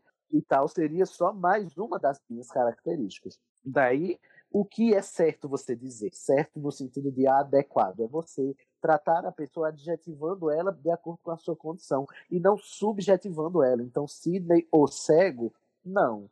Porque Sidney não é o cego. Como é que eu te chamo? De cego? Não, você me chama de Sidney. Mas aí, né? É, Mas aí eu sou cego. Marina, como é que é, isso? Como é que é, como é que é a sua, o seu ponto de vista aí? Como é que você que pinimba que você tem. Você sabe o que é pinimba? Porque de vez em quando eu falo pinimba e alguém de outra região fala que não conhece a palavra não, e eu achei que era. Não sabe? Não. Pinimba é o equivalente do Ai, meu Deus, como é que a gente vai explicar isso? Eu também não sei o que é, não conte comigo pra isso. Olha, é tipo uma implicância, um pet peeve, pra dar uma de Sasha de novo. É uma coisa que te irrita, toda vez que isso aparece na sua frente, isso te irrita. No meu caso, eu tenho uma penima muito, muito grave com crase errada, fico extremamente nervosa. O Cid sabe. E, é, e eu queria saber da Marina qual é a pinimba dela, porque se o Cid tem essa pinimba de pessoa deficiente, em vez de, do termo correto, pessoa com deficiência, a Marina tem alguma maneira que as pessoas usam para se referir a, a, pessoas com deficiências do tipo que você tem e que te irritam e que você tem quer matar a pessoa, desgolar, desgoelar, porque, né? É um saco, você corrige, a pessoa continua. Eu sou muito tranquila com termos, tá? Mas aí eu não perco a, a oportunidade de educar. Tá? Eu, eu não tenho muita neura com termos, apesar de eu saber que está errado não usar pessoa com deficiência ao invés de deficiente. Entendeu? Assim, tanto que eu corrijo porque eu sei das implicações sociais e psicológicas que estão naquela fala quando a pessoa fala que a outra é deficiente. Só que assim, eu brinco comigo, eu tenho um, um, um grupo que todo mundo acha errado, é rebanho de aleijado. É um grupo só de pessoas com deficiência, muitas do Twitter, e a gente zoa e se brinca e, e se deu esse nome exatamente porque tem essa questão de ser chamado de aleijado, com essa conotação uhum. horrível. Mas a gente pode se apropriar dela, da palavra ou do termo, e se zoar e fazer ele virar algo bom e positivo. Eu, eu uhum. prefiro mais dessa linha. Mas, assim, eu não perco a oportunidade de dar aquela de professorinha, sabe? Eu sou muito. Mas isso que você falou é interessante, mano, porque é a diferença entre o hétero me chamar de viado e o meu amigo viado me chamar de viado. Sabe? Exatamente. Sabe a é? É, tem os graus de intimidade para a gente poder uhum. falar as coisas. Eu, eu brinco com amigos meus falando que vão estacionar num lugar e realmente, se eles me deixarem ali, eu penso, não vou sair tão cedo. Entendeu? Então, assim, não tem. Não tem é. A gente tem os graus de intimidade com as é pessoas máxima, né? dando liberdade. O que é. não dá para vir um cara. Uma uh, pessoa que você não conhece, né? Uma que usa claramente pejorativamente, né? Exatamente. E não só isso. O que eu acho mais. Uh, sacana do capacitismo, nessa parte de termos, é que, assim, usam os termos para referenciar a gente, como uhum. o Sidney estava falando. Ah, vai falar lá com a Marina que é cadeirante. Vai falar lá com a Marina que. Uh, uh, Ou pior, né? Diz assim: ó, oh, você vai lá naquela cadeirante e fala com ela. Não, tem, não diz nem teu nome. Ó, tá vendo aquele rapaz ali, ó? Fala com o cego ali que ele sabe. É, isso é, é reduzir, é reduzir você à sua condição, né? Exatamente. Por que, que não fala? Fala com aquela menina ali de cabelo preto que tá. É. Ela vai tá resolver na cadeira dela. Exatamente. É aquela máxima, gente, olha, só gay só bicho sapatão pode chamar bicho sapatão de bicho sapatão. Então é o mesmo para deficiência. A Marina tá lá com o grupo dela, dos colegas dela que é cadeirante, chama todo mundo se chama de aleijado, que eles podem, porque eles estão ressignificando a palavra. Eu, eu participava um grupo também chamado do, Os Ceguetas do Zap, né? E todo mundo lá se chamava de cegueta, porque era todo mundo cego e estavam ressignificando essa coisa que é usada como ofensa. Mas uma coisa é a gente ressignificar, outra coisa é você, que não tem nada a ver com o assunto, chegar de gaiato e me chamar de cegueta, ou chamar a Marina de aleijada só porque você acha que o politicamente correto está destruindo a comunicação. Sim, é uma, é uma coisa você ter cuidado com coisas mais oficiais, com, com, contato com uma pessoa que você não conhece. Outra é quando você tem intimidade, quando você conhece a pessoa, Sim. quando você tem abertura para brincar, quando você entende como ela está com a deficiência dela, uhum. o grau dela, porque tem, tem horas que quando a minha deficiência, por exemplo, progride, eu tenho um tempo de luta, eu tenho um tempo de reentendimento e ressignificação. Então, alguma coisa que pode ser comum até dois anos atrás, não é mais comum para mim agora, eu não aceito mais, entendeu? Então, depois que passa esse momento, pode ser que tudo volte ao normal, mas é. pode ser que também não. Aquele quando momento, a pessoa não quando a pessoa não está bem com a deficiência, não tem brincadeira que chegue. E é por isso que você precisa Exatamente. de intimidade para perceber se a pessoa está no clima ou não. E não é qualquer estranho que tem intimidade. Dizer, geral, é, mesmo as pessoas sem deficiência serão sempre só seus amigos que vão perceber se está na hora ou não de fazer essa brincadeira ou esse uso jocoso desses termos que são que são problemáticos no uso corrente assim do dia a dia. Mas tudo passa, tudo passará.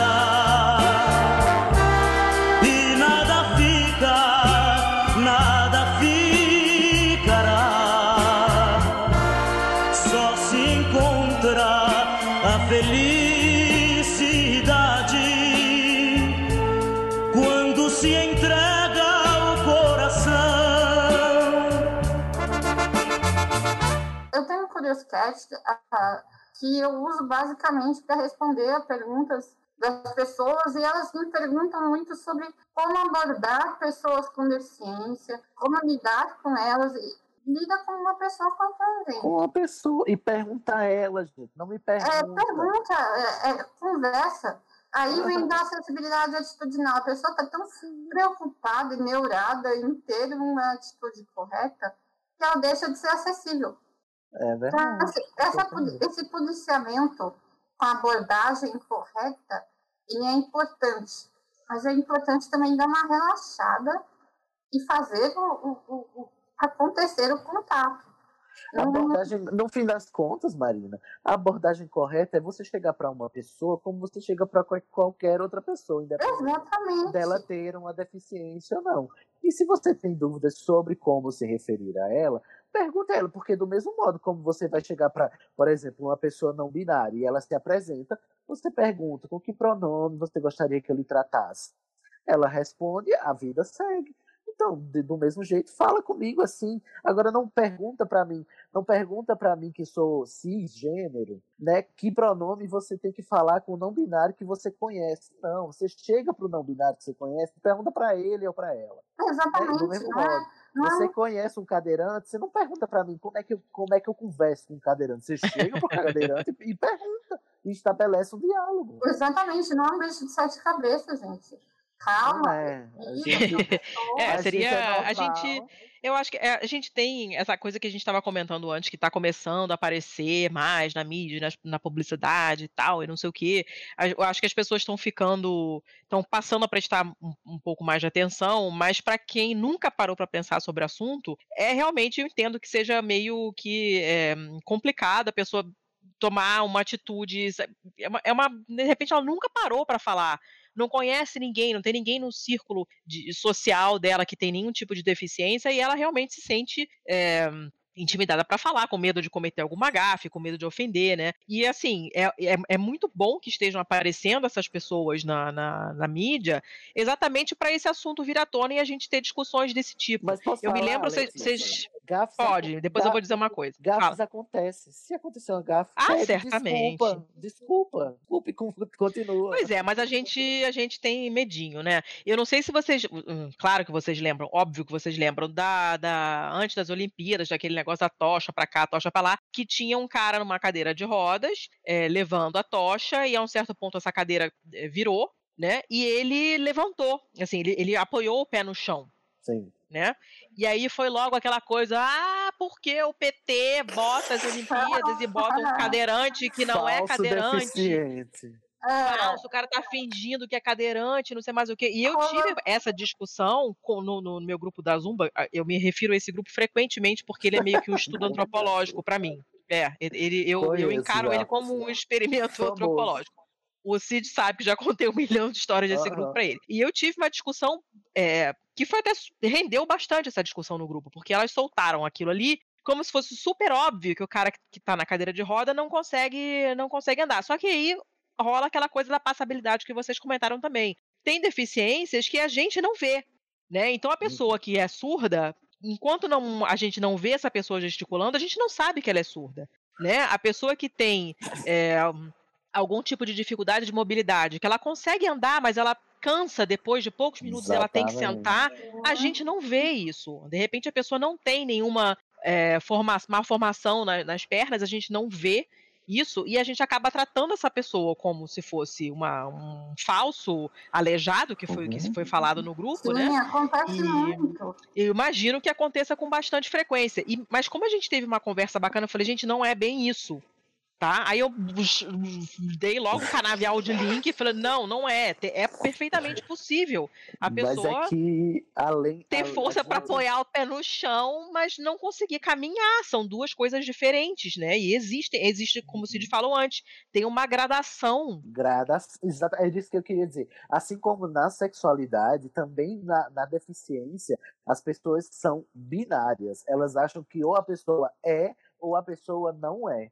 Não existe níveis nem gradação na mentalidade capacitista. Ou você é cego ou você enxerga perfeitamente. Ou você é cadeirante e não pode mover um dedo do seu pé, ou você caminha perfeitamente e pode co- correr na maratona do São Silvestre lá junto com o, o, o, o Zymbolt. E, e não é assim, gente. Existem níveis para as deficiências. Porque as coisas não são 8 ou 80 na vida em nada no que acontece na, na natureza. Então, eu, por muito tempo, fui baixa visão. Eu enxergava só por um olho e mesmo assim pouco, porque eu é, tive a retina descolada e perdi sensibilidade da retina. Mas eu conseguia atravessar a rua, eu conseguia apanhar o ônibus, ainda que com dificuldade, e eu conseguia ler os livros que me passavam sem precisar de leitor de tela de ampliação.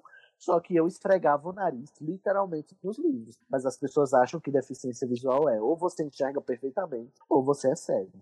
É, Beleza. isso Fala aí, é- é Marina. uma- tem uma tem, além das graduações, tem a, a- o imaginário da pessoa de imputar o que a pessoa pode fazer ou não com a deficiência que ela tem. Uhum. Você passa, você passa muito por isso, Marina, de gente vir oferecer ajuda, é, ou já vir empurrando a tua cadeira sem te perguntar, já aconteceu contigo? Olha, eu, eu vou falar uma história de infância, tá? Eu tinha uma cadeira motorizada quando eu estava nos meus nove anos, por aí. Eu estava no shopping. Era uma coisa muito nova no Brasil, cadeira motorizada, lá no início dos anos 90. E eu andava normalmente com a minha cadeira. Inclusive, tem gente que vai falar que é errado eu falar não dá, mas eu falo Ai, meu Deus. Ah. É a mesma, É. a mesma galera que fala que eu não posso falar que eu vi o filme. Nossa, É, céu. Então, e aí eu tava andando para encontrar meu irmão, que tava, tava saindo de uma loja, indo ver meu irmão, que é mais novo, ele tava num banco de sentado em frente à loja. Para minha mãe para saber se estava tudo bem com ele, porque a loja estava muito cheia. Veio uma senhora do nada, agarrou a minha cadeira. Meu Deus, meu Deus, meu Deus, o que está acontecendo? Não, eu te levo, onde você quer ir? Você está sozinho? Ué, Ué? Aham. A minha cadeira não Ela- estava sendo magicamente empurrada, ela estava com o motor funcionando. Então, quer dizer assim, é o desconhecimento das pessoas e achar que a gente vai estar sempre dependendo de alguém. Né, a situação qualquer vulnerabilidade, né? Que tem que estar tá acompanhado em tudo. Exatamente. Entendeu? Então não é assim. Não é assim. Tem dias que eu vou. Eu tenho dificuldade de me alimentar sozinha. Mas hoje não tinha. Então vem também daquele grau de, de que o Sidney falou, de tem gente que começa com a deficiência de um jeito e quando E vai ver avançando. Exatamente. E às vezes eu ainda consigo me alimentar um pouquinho sozinha. E tem gente que estranha. Ué, você tá comendo? Que milagre! Então, calma, gente. É, o- é Calma. assim, no, no fim das contas, é só o- a mentalidade que subestima você de todas as formas. Não pode- Exatamente. É uma questão que também vai muito essa questão da deficiência do dia, do cansaço da pessoa. Sim. Depende muito do- da, da, da deficiência que ela tem, do, do quadro geral dela. Então, assim, tem dias que eu tô linda, maravilhosa, saltitante, rebolando na cadeira, mas tem dias que eu, que eu tô fraco, gente. E sem falar que tem, tem muita gente que, que, tipo, ela associa a uma pessoa a deficiência que ela conhece outra pessoa que tem a mesma deficiência. Então, Ah, se é cego, então logo ele vai se comportar como aquele cego que eu conheço. Sim. As deficiências elas são, elas são pessoais, individuais e intransferíveis. Cada cegueira é uma cegueira cada deficiência auditiva é uma deficiência auditiva, cada, cada cadeirante é um cadeirante diferente, é, não, não existe essa, essa sensação de rebanho que as pessoas têm, que é assim, ah, todos os cegos, como é que os cegos fazem para isso? Gente, não existe como é que os cegos fazem para isso, existe como é que cada cego faz. Ah, como é que os cegos leem? Cara, que cego? Eu porque por mim eu respondo, mas pelos cegos não, entendeu? Nós somos indivíduos, mas a gente é visto também como um grupo homogêneo, que de homogêneo não tem nada. Porque muita coisa que eu estou dizendo aqui, inclusive vários cegos, se ouviram, chegar na minha timeline e dizer que eu estava equivocado e tal, porque a gente também é heterogêneo, a gente também diverge, a gente também discorda. Moldaram minha cara, minha voz uso para dizer o que se cala. O meu país é meu lugar de fala.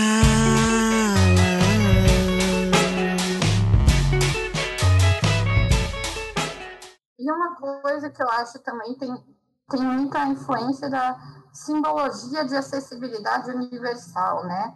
Ela é muito estática e ela significa, ela demonstra só uma coisa. E é por isso que está mudando também esse símbolo, né? De, ah, de, uns, de uns, tempos para cá a gente vai passar a ver um outro símbolo aos poucos, pelo Você tá lugar. falando daquele que é o cadeirantezinho num círculozinho, né? Isso, esse, esse mesmo. Esse muito tempo. Que, é, que mudança? Mudou. Agora, esse, porque esse é só o símbolo agora, só o ícone de quem usa cadeira de rodas. Sim. Né? Ah. Antigamente ele era usado para simbolizar qualquer deficiência. A pessoa com deficiência era esse ícone aí. Hoje em dia, cada deficiência tem o seu próprio ícone. O da, uhum. o da uhum. surdez é uma orelhinha, inclusive. O da deficiência visual eu nem sei porque eu não vi. Mas, uhum. e tem o, o, ícone da acessibilidade universal, que foi. É, foi é, Mudou agora há pouco, né? É, pela ONU, inclusive a partir dessas convenções da ONU sobre a, a deficiência e o modelo social da deficiência. Inclusive no, no meu link que eu, que eu passei para tu, Let's, aí da, do que é acessibilidade, é, uhum. esse ícone que ilustra a, o, o, texto. Então, se você quiser botar até, esse é o ícone da acessibilidade universal hoje, atualmente. Não é mais uhum. esse símbolo do, da cadeira do, do, do, bonequinho sentado na, no círculozinho, não. Esse aí serve. Cada, cada deficiência agora tem seu próprio ícone e existe um para todas as deficiências. Que seria o símbolo da acessibilidade, né? Que é o que da todo mundo quer, né? Exatamente. Todo tá mundo quer, post, todo mundo ver, tem vai direito. Lá no, vai lá no link, Já está salvo aqui e vai para capa que será descrita. Ai, Vou usar a sua descrição. Vou roubar a sua descrição, tá? Já tô logo avisando. Tá ah, a descrição não tem direitos autorais, não, não se preocupe. Então, show. Gente, mais alguma coisa que vocês queiram, queiram falar que tenha ficado de fora? Porque a gente tem que começar a se encaminhar para o encerramento, porque senão expulsam o Thiago do trabalho. de mim, acho que não. Eu já pistolei bastante. Acho que não, também. Eu, eu acho que eu, o importante é, é, é Deixar uhum. o recado que é para a pessoa perguntar sempre, não ter medo. E se envolver, se abrir para a pessoa com deficiência. Uhum. Acessibilidade atitudinal é o ponto principal, é o que tem que mudar. E é nela é. que está todo tipo de capacitismo. Lindíssima, falou tudo, concordo. Seja uma pessoa acessível, em primeiro lugar. Show. Eu vou deixar, obviamente, na postagem o link pro, pro, pro Fuzue lá, pro Twitter fora de controle do CID, com todos aquele monte de exemplo de, de, de, de, capacitismo que ele deu, e para a gente tentar é, não, não ser cuzão, né?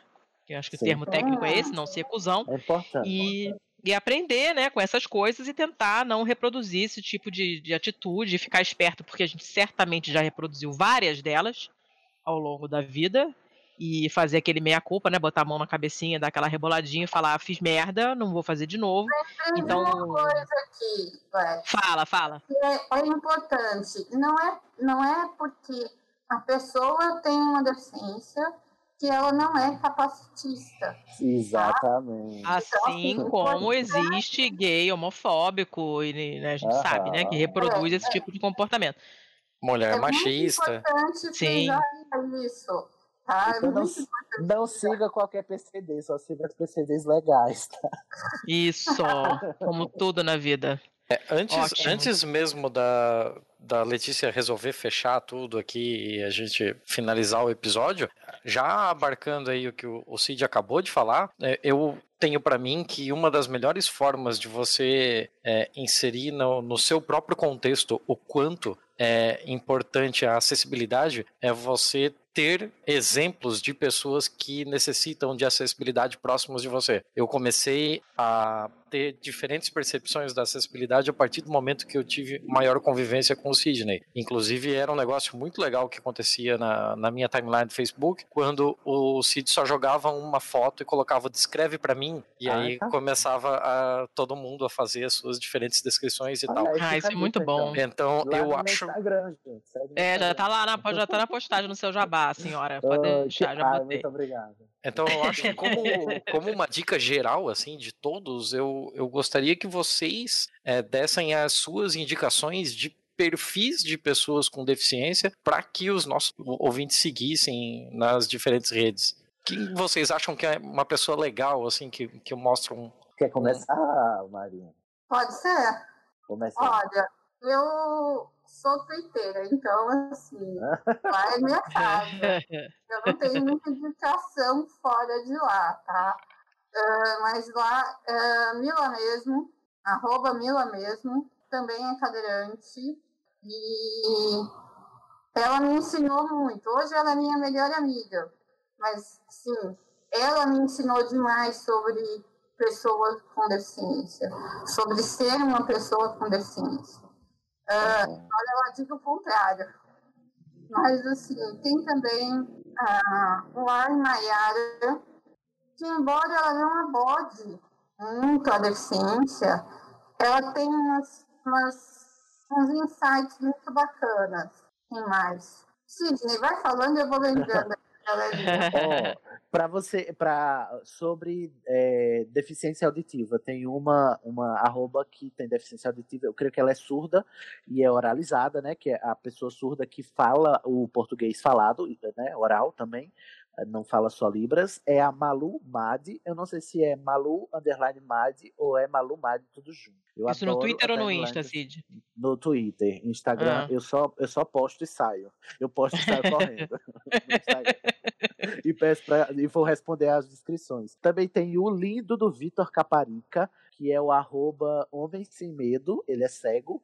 Vitor Caparica, inclusive, foi a primeira pessoa com quem eu tive contato, assim, que eu descobri que era cego nas redes sociais quando eu perdi a minha visão. Então, não sei, vou até fazer uma declaração aqui pro Vitor Caparica. Olha, muito, muito do que eu sou, assim, enquanto é, pessoa cega é, consciente da deficiência, foi por causa do Vitor. Então, segue o Vitor Caparica lá, que ele é meu ídolo.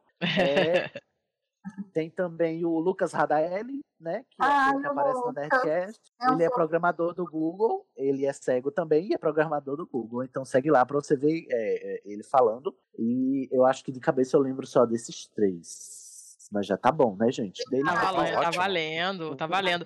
E é, é- é impressionante como realmente a percep- a percepção da gente muda, né? Quando eu comecei a postar as descrições das fotos no meu Instagram, e eu vou continuar postando fora do Instagram para as outras pessoas verem, não só quem tem leitor de tela, um monte de gente que me segue, inclusive professoras da escola da minha filha, a diretora da escola da minha filha, gente da academia, as pessoas vieram me perguntar, mas por que, que você descreve? Porque realmente parece óbvio, né? Se eu tô descrevendo é porque tem alguém que não tá vendo. Mas se a pessoa não tem contato nenhum com uma Mas pessoa tem que não enxerga. que não acha que acha que não tem cego no Facebook. Tem Mas como é que ele vai se ele tá É, a- exatamente, tem se isso. A pessoa tá também não a- sabe, a não, não não, não, a não, sabe que existe é. leitor de tela, assim como já apareceu também gente mostrando foto de pessoa com óculos e bengala é, no, no, no metrô e com o telefone na mão. Fala, ah, o cara finge que é cego pra estar no, no- no é, WhatsApp. esse Porque não meme, sabe que o. WhatsApp tem a função que eh, você bota o fone e o negócio fala, ele tá lendo a mensagem, ele é acessível, né?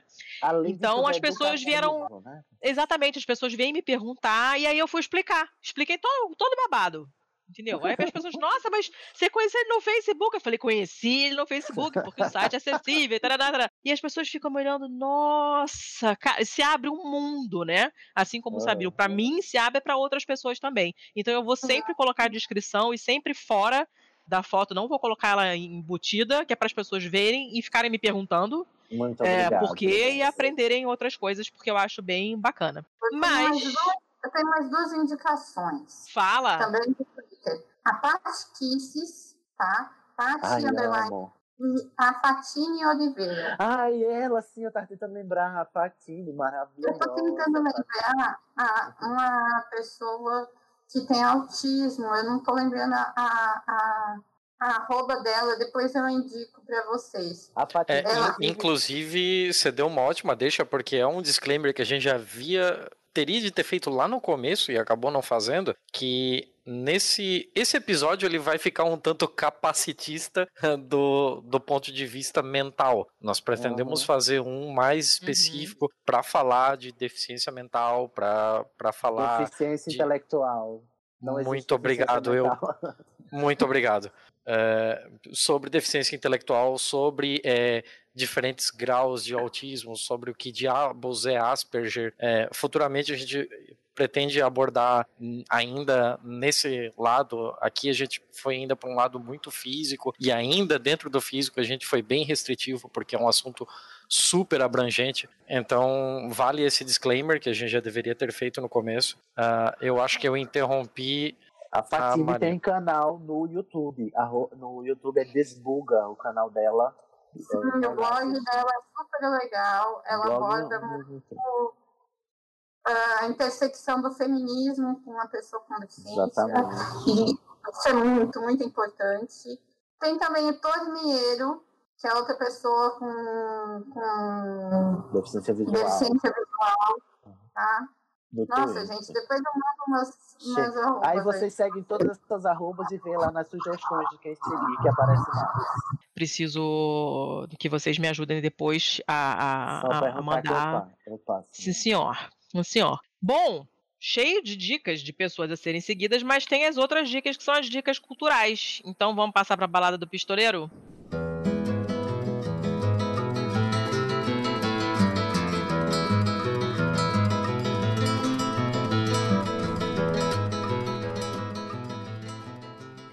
Estão prontos para suas indicações? Tô pronto, tal qual o Bob Esponja. Sidney. Mello. Marina, vamos começar pela Marina, então? Uma, né? Mocinhas primeiro. Até porque, até porque o M vem antes do S. A gente faz sempre em Ah, ordem alfabética. Eu sempre por último. Coitada. Então, Marina, fala aí, o que, que você tem pra indicar pra gente?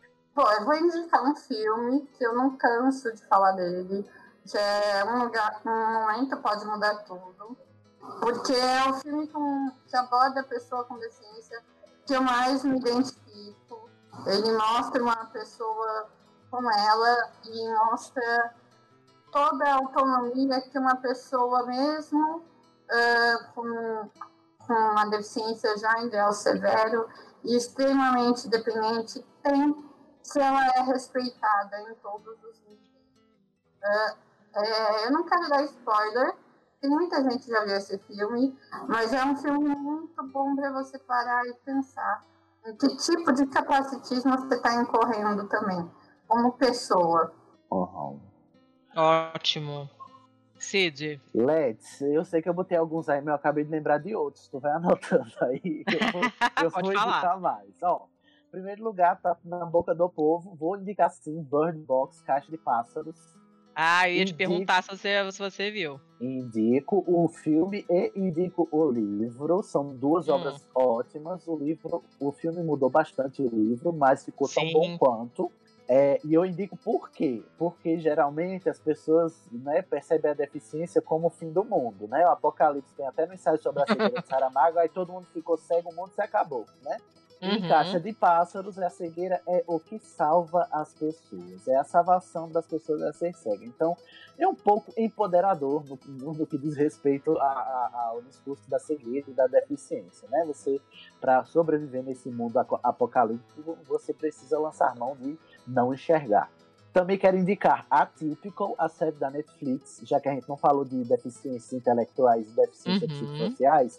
Atypical tá na segunda temporada. Essa série é maravilhosa, porque é sobre um menino autista que ele tá querendo encontrar um amor, mas né, ele quer namorar, ele tem 18 anos, vai pra, pra terapia e aí ele tá querendo namorar, só que ele tem que aprender a se relacionar. E a série não é sobre autismo, a série é sobre se relacionar com outras pessoas. E como a gente não sabe se relacionar com as pessoas, e a gente acha que é só quem tem deficiência que não sabe, né? Que é olha, olha, a Typical pra mim tá das melhores séries da Netflix. Teve a segunda temporada, foi tão boa quanto eu adoro aqueles personagens, adoro o protagonista. Enfim, eu recomendo pra todo mundo a Typical. Aí, na, na- nas que eu escrevi, né, tem a minha lista de leituras de 2018, todo fim do ano eu faço, né? E se você quiser dicas de leitura, vai lá e lê a lista inteira, mas tá aí o link, a Letícia vai botar no, no post, né, Tá lá. da, da lista que eu fiz. Mas eu queria destacar, dentre as leituras que eu fiz no ano, no ano passado, os três que eu mais adorei, que eu tenho que indicar, porque se você não ler, você vai estar. Você está cometendo um erro, está incorrendo em erro. Então, leia. Em primeiro lugar, lugar, Kindred, da Octavia Butler, que é a melhor Uhum. coisa que eu li em, sei lá, 25 anos de leitor que eu tenho. É, é, e é uma ficção. Jura? cien- Juro. É, é assim, é de você cair. Não, eu Não li, mas eu não, eu não achei. Não foi, para mim, não foi divisor de águas, não. Nossa, eu não consigo mais pensar é, ficção científica sem comparar com Kindred agora. Não consigo. Olha. Caramba! Não consigo. por- E olha que é velha, é antigo. É, inclusive, Sim, é antes bem antigo. Antes de Asimov, antes de, de Arthur C. Clarke. E pra mim, a melhor ficção científica é aquela ficção científica que não dá a mínima pra tecnologia, que ela discute outras coisas, menos a Uhum, tecnologia sim, que sim. envolve. E Kindred é, é sucesso nisso. O- a outra é Como Água para Chocolates. Eu esqueci o nome da autora, mas esse livro, a- o estilo da prosa dessa mulher é de um jeito tão delicioso que eu queria cozinhar esse livro e comer. Como Água para Chocolates. É maravilhoso. É muito bom. É uma leitura prazerosíssima. E o outro é a quadrilogia, né? A série napolitana da Helena Ferrante. Todo mundo tá falando. Eu posso indicar só o primeiro, né? Que é a Amiga Genial, mas você se Uhum. for como eu, não vai conseguir parar, vai ler os quatro encarrilhados que nem eu fiz, como se fosse um livro só. Porque é demais assim você querer ver desgraçar sua cabeça com essa relação entre essas duas amigas que você não sabe se você gosta, se você odeia. Olha, eu fiquei descaralhado da cabeça e é lindo. O livro é de uma sensibilidade ímpar também. Então, Eu fica aí. quero saber, seu Sidney, se Ah. você ouviu o É Pau é Página, os dois É Pau é Página que a gente gravou. Miga, eu acho que eu, eu acho que quando. Não, eu acho que eu não ouvi, não. Por quê? Porque estão ótimos, tá? Apesar da minha, da minha participação. Tem, as discussões estão. modéstia. Ah, Sim, as discussões estão muito legais. Foi- foram duas das coisas mais legais que eu gravei esse ano. Nossa, de verdade, assim. Foram, ouvir ficaram muito bacanas. Então, ouça. Obrigado pela ter- parte que me toca. Ai, eu não vou nem comentar, tá? Não vou nem, não vou nem comentar. Letícia, vamos me desculpar aqui. Acho que eu pulei Hum. porque eu tava lendo os quatro, quis terminar os quatro antes de ouvir. Aí acabei nem ouvindo. Ah, Mas tá. Então tá- me está perdoado. Mas já Está li os perdoado. quatro e ótimo. Recomendo todos esses, tudo, só isso tudo. Gente, deixa eu dar mais uma indicação aqui. é Claro. Final do ano passado, e ele debate, debate muito acessibilidade e o ponto de vista de ser deficiente e não ser, ah, o que é incluir e o que não é, ah, que chama Encarcerados, do John Scalzi. É um livro muito de ficção científica. Eu não vou dizer que é o melhor livro do mundo, tá? Porque não é. Mas é uma leitura, é uma leitura que provoca você a pensar ah, o que é normalidade e por que a normalidade existe. Tá? Já tá na minha lista, que eu gosto do John. É rapidinho, não tem muito, muito segredo, mas vale a pena.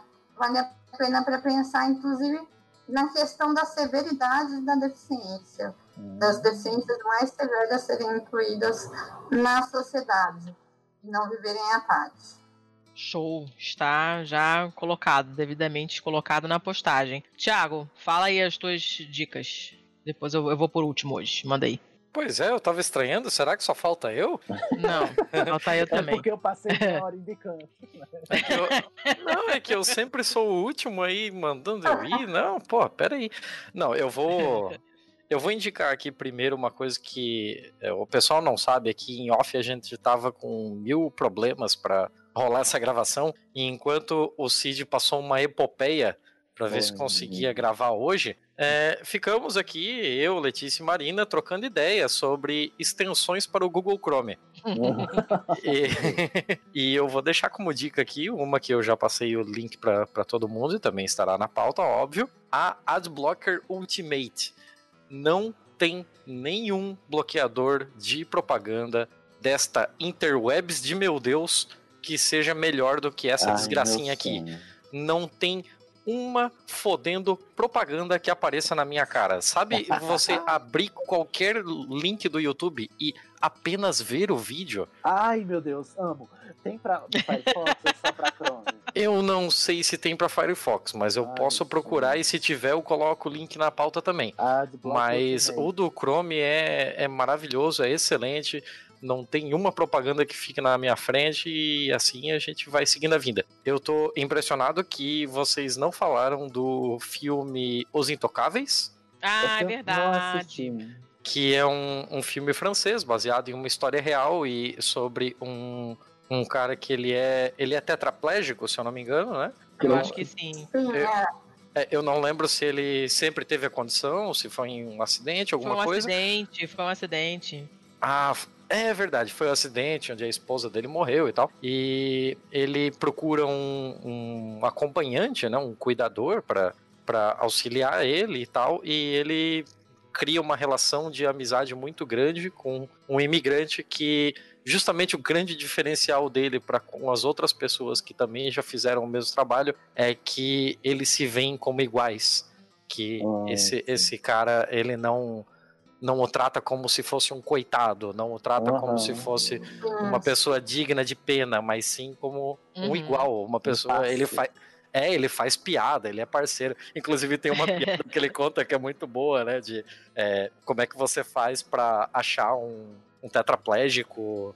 é, como você faz pra descobrir onde está um, um tetraplégico? Aí, ah, não sei onde. Ah, no último lugar que você deixou. E, porra, que sacanagem. Mas é, Olha, façam essa piada só Isso é muito pesado, mas, filho, Por favor. Mas, porra, é muito pesado, mas, tipo, pra aquele contexto ficou, Sim. ficou legal, assim, porque quebra aquele gelo, mostra que é uma relação saudável É. que eles têm, que Não, eles têm é essa intimidade. Geralmente esse tipo de piada, quando é feita pra uma pessoa que tem isso, quebra a expectativa de quem tem a deficiência, porque todo mundo trata a gente como se a gente fosse um cristalzinho que não pode ser tocado, que vai quebrar. Exatamente. Aí é- é por isso que funciona nesse contexto. Agora você vai chegar para um tetraplégico na rua e contar isso, não vai Não, Ah, não. sim, não, pelo amor Não, de não. Deus. Não, Né, não, mas não, não assim, é a- a- eu me lembro de uma coisa rapidinho. Eu me lembro de uma de muitos anos atrás, eu na sala de espera esperando pra dar aula numa empresa grande, e tinha a revista da, da empresa assim, né, no- no- na mesa de centro, tava lendo a revista, enquanto a minha aluna não aparecia. E a um certo ponto tinha uma página com uma entrevista de com uma, uma uma mulher com nanismo. E aí ela falando assim, olha, eu me senti realmente é, incluída depois que eu vim trabalhar aqui, depois de alguns meses, as pessoas já estavam acostumadas comigo e tal, quando uma pessoa me pediu pra pegar uma coisa que estava numa prateleira muito acima do que eu conseguia alcançar, né? E Aham. tipo, ela perguntou de uma maneira totalmente natural, ela nem olhou pra mim porque ela tava naquele, tava todo mundo aquilo, pô, eu preciso desse papel, pega ali a pasta pra mim, e não sei mais o que, naquele clima normal de trabalho, né, das pessoas uma ajudando a outra pra resolver um problema, e ela falou, cara, fulana, pega pra mim aquele, sei lá, aquele fichário ali no alto, não sei, aquele vermelho ali no alto. E nem se tocou que ela tava pedindo isso pra uma, uma pessoa muito baixa, que jamais teria como chegar naquilo ali. E ela falando, cara, eu comecei a rir, e aí ela não percebeu nem por que eu tava rindo, porque ela, simplesmente ela esqueceu que eu tinha nanismo. Pois. Tava me, me tratando como uma pessoa normal. E, e, e a partir daí a nossa relação mudou e eu comecei a me sentir mais incluída e tal. E, e essa coisa ficou, tem muitos anos isso, né? Hashtag velha, isso ficou super na minha cabeça. Mas sabe, que eu achei uma coisa bacana. Isso acontece, porque assim, não tem ninguém que sabe mais a deficiência que eu tenho do que a minha mãe e meu irmão que moram comigo. Vira e mexe, eles estão arrumando alguma coisa, eu estou em outro cômodo da sala, eles precisam de mim Marina, vem aqui. Vem. Eu não vou sair do lugar, você não me buscar. Vem aqui. É, é um, é um, é um nível legal, assim, de, de né, quando a coisa já fica automática, né, e, e você, você começa a ver a pessoa como pessoa e não E eu- como a deficiência dela, né. E é importante você notar que é, isso só acontece com a convivência. Enquanto a gente estiver isolado, enquanto as pessoas sem deficiência não se aproximarem, isso não vai acontecer. Enquanto a gente for visto com esse olhar de, de longe. Tem que chegar perto, gente. Tem que se aproximar. É, então cheguemos. O que mais, Thiago? Inclusive, por uma questão de acessibilidade, na pauta eu vou colocar o. Já que a gente não vai colocar o filme mesmo, né? Mas Uhum. eu vou colocar os trailers dublado e legendado, né? Porque vamos, vamos lembrar aí que a dublagem não deixa de ser uma forma de acessibilidade. Lá tá, né, gente? Thiago. Olha, eu ensinei esse menino bem demais, gente. Eu tenho orgulho.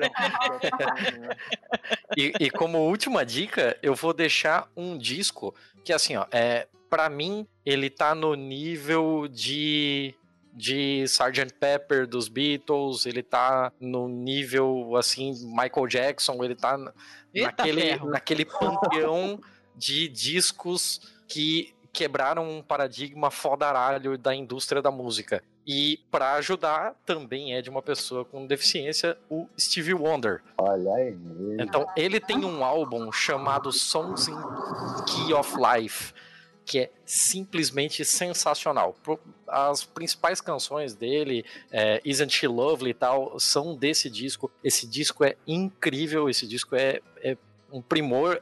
Na época que saiu eram dois LPs, tem 21 músicas. Assim, eu sou apaixonado por esse disco. Eu- certamente vai ter música desse disco na- nessa edição. O Steve Wonder, inclusive, ele é um cara que sempre foi muito engajado. Ele é um cara que, quando estava no auge do, do sucesso dele, ele resolveu interromper a carreira e participar de uma ajuda humanitária na África. Ele é um cara sensacional. E eu acho que, por ser uma pessoa com deficiência, nada mais justo do que também colocar ele aqui. Era isso? Tá, eu tenho dois, duas indicações só, rapidinhas. É, um é um podcast que eu tenho ouvido bastante. É um cara. É, é um podcast Sasha. Ele só tem em inglês, mas é muito bom pra treinar inglês, porque esse cara tem um ritmo e uma dicção que facilitam demais a compreensão. Então eu, eu recomendo muito pra todo mundo esse podcast e o outro, que é, que é onde, eu- onde ele começou, na verdade, que é o Stuff You Should Know. São dois caras super gente boa, que falam de uma uma maneira muito clara, pausada, sem tratar você como idiota, entendeu? Eles falam. O, o jeito deles falarem é assim mesmo. Já vi entrevistas com eles e tal, e eles são assim. São pessoas tranquilonas. E um deles, que é o Josh Clark, que é o mais fofinho dos dois, ele fez um podcast solo que se chama The End of the World with Josh Clark. Que ele fala de vários cenários, várias coisas que podem acabar com a humanidade ou foder muito com a nossa vida.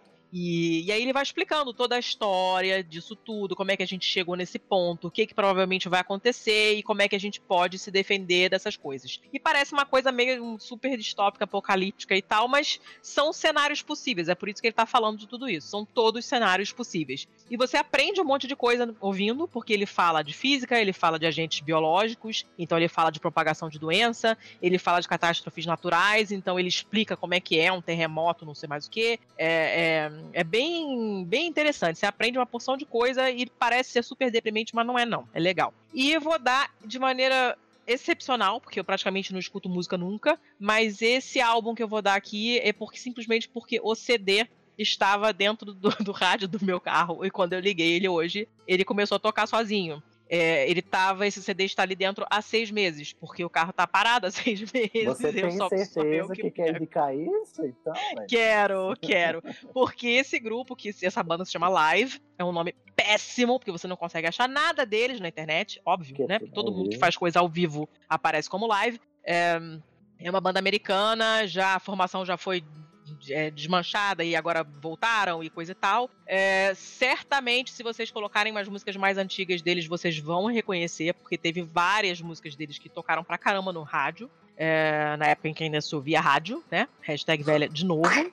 E esse álbum é muito, ele é muito, muito, muito bom, assim. Ele é bom de você colocar no volume alto no carro e ficar batucando e, e berrando junto. As letras não fazem o menor sentido, porque o Ed é meio maluco e as coisas que ele é, escreve né, não fazem muito sentido, não. Se você pescar umas frases isoladas, assim, talvez façam sentido para você pessoalmente, para mim muitas fazem, mas a letra inteira não faz sentido nenhum, esquece. A Carolina fica rindo, minha filha fica ouvindo. Que, ele tá falando, mãe? De sovaco? Porque aparece sovaco numa determinada letra de música e não faz sentido. Mas a música é muito boa. E esse álbum, para mim, é assim, especial porque eu fui a esse show. Eu fui para São Paulo. É, na, na, época, eu fui com meu irmão. A gente foi de avião, voltou de ônibus. A gente foi para São Paulo só para ver esse show. Que foi muito foda. Ele tem uma presença de palco desgraçada, esse cara. E, enfim, ouçam porque ele é muito bom. Ele é velho, né? Porque não vou falar pela terceira vez, vocês já entenderam. Ele é um álbum velho, mas ele é muito, muito, muito bom. Eu botei o link pro para ele completinho no YouTube, tá lá, todinho.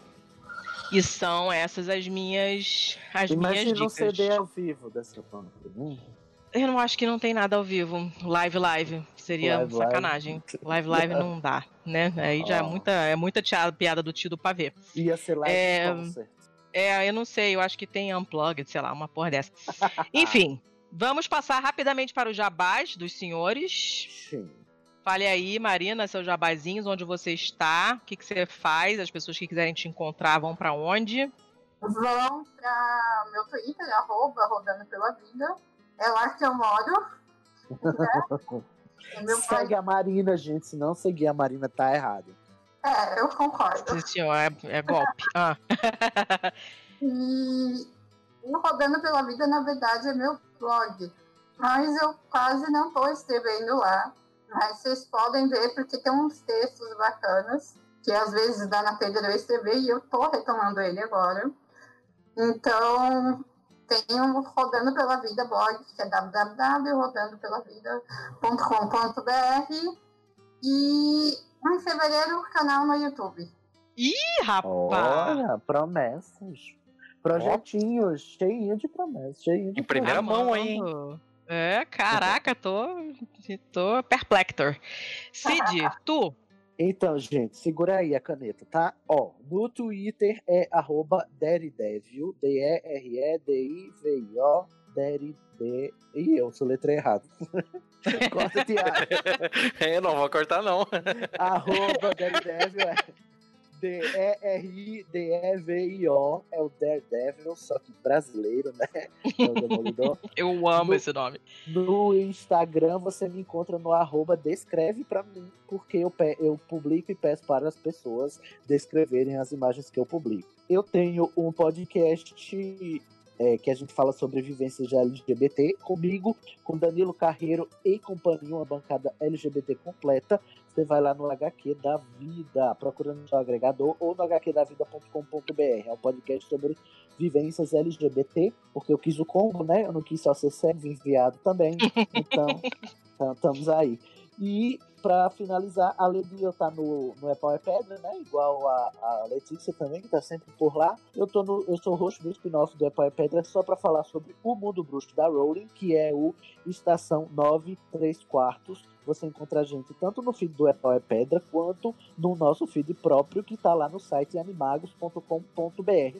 A gente fala tudo sobre o mundo bruxo da Rowling. Se você é Potterhead, segue nós. E Se procurar os mais velhos, tem até eu lá.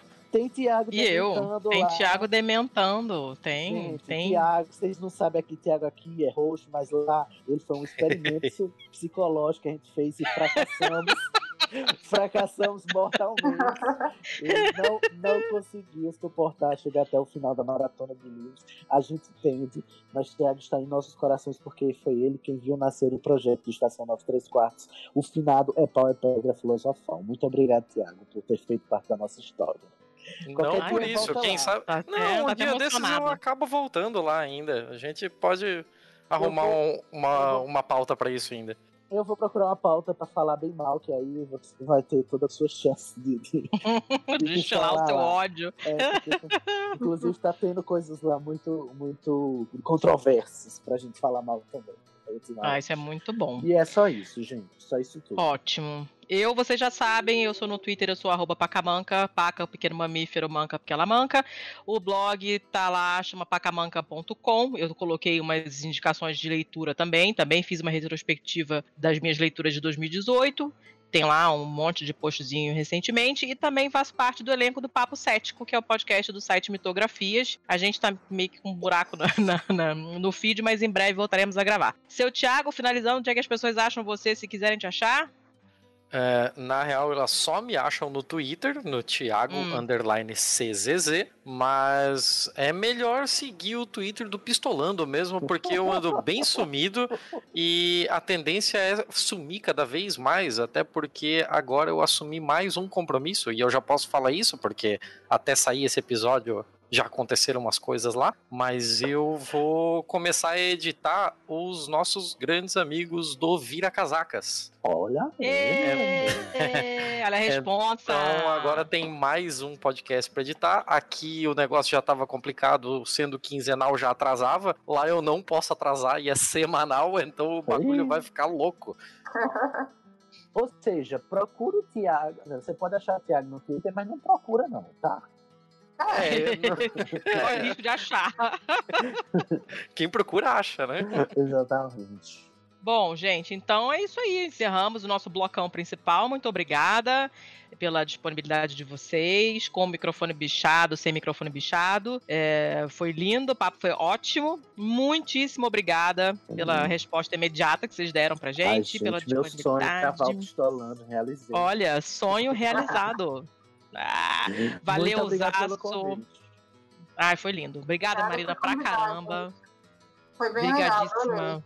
Adorei Gente, o papo também. E qualquer nova polêmica, qualquer coisa que esteja rolando Avisem. por aí, avisem, vocês voltam aqui, vocês têm as portas abertas, a gente vai fazer.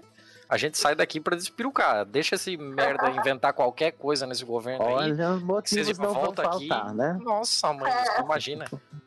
Vai dar merda, então. vai dar merda, a gente vai falar, pode deixar. Vamos lá. Até o fim do mandato dele tá certo que vai ter pistolando ainda. Uh, certamente. certamente. Então vamos lá, gente, senão o Thiago vai ser expulso. Que já passou Tchau, da hora. tchau. Tchau. Valeu, tchau, tchau, pessoal. Até mais.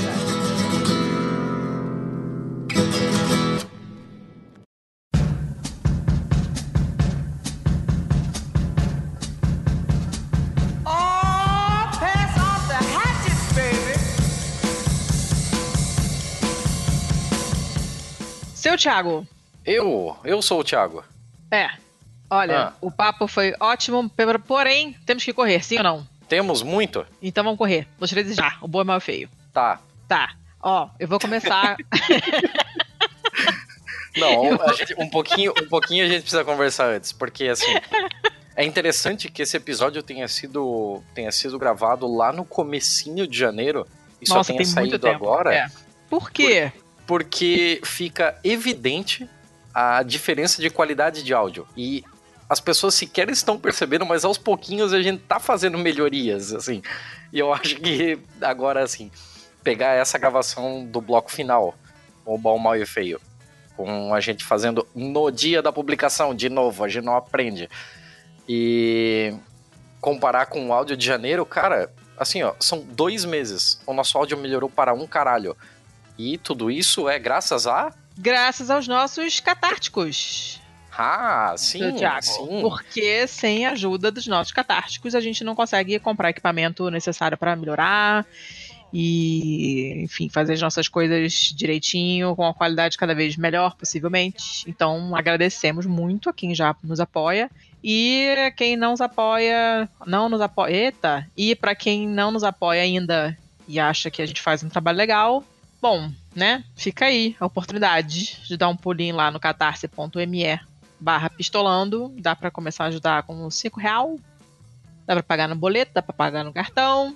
E pra quem não puder ajudar financeiramente, tem uma maneira ótima de ajudar também, que é difundindo a parada, tá? Com- Compartilhe os links aí no Twitter, bota pros amigos ouvirem, manda link pra família e essas coisas todas que já dá uma ajuda muito boa pra gente. É ou não é? Sim, sim. Manda, manda feedback, manda nudes. Por favor. Não, não, manda nudes não. não. Nudes não. Mas, Mas se quiser, pode.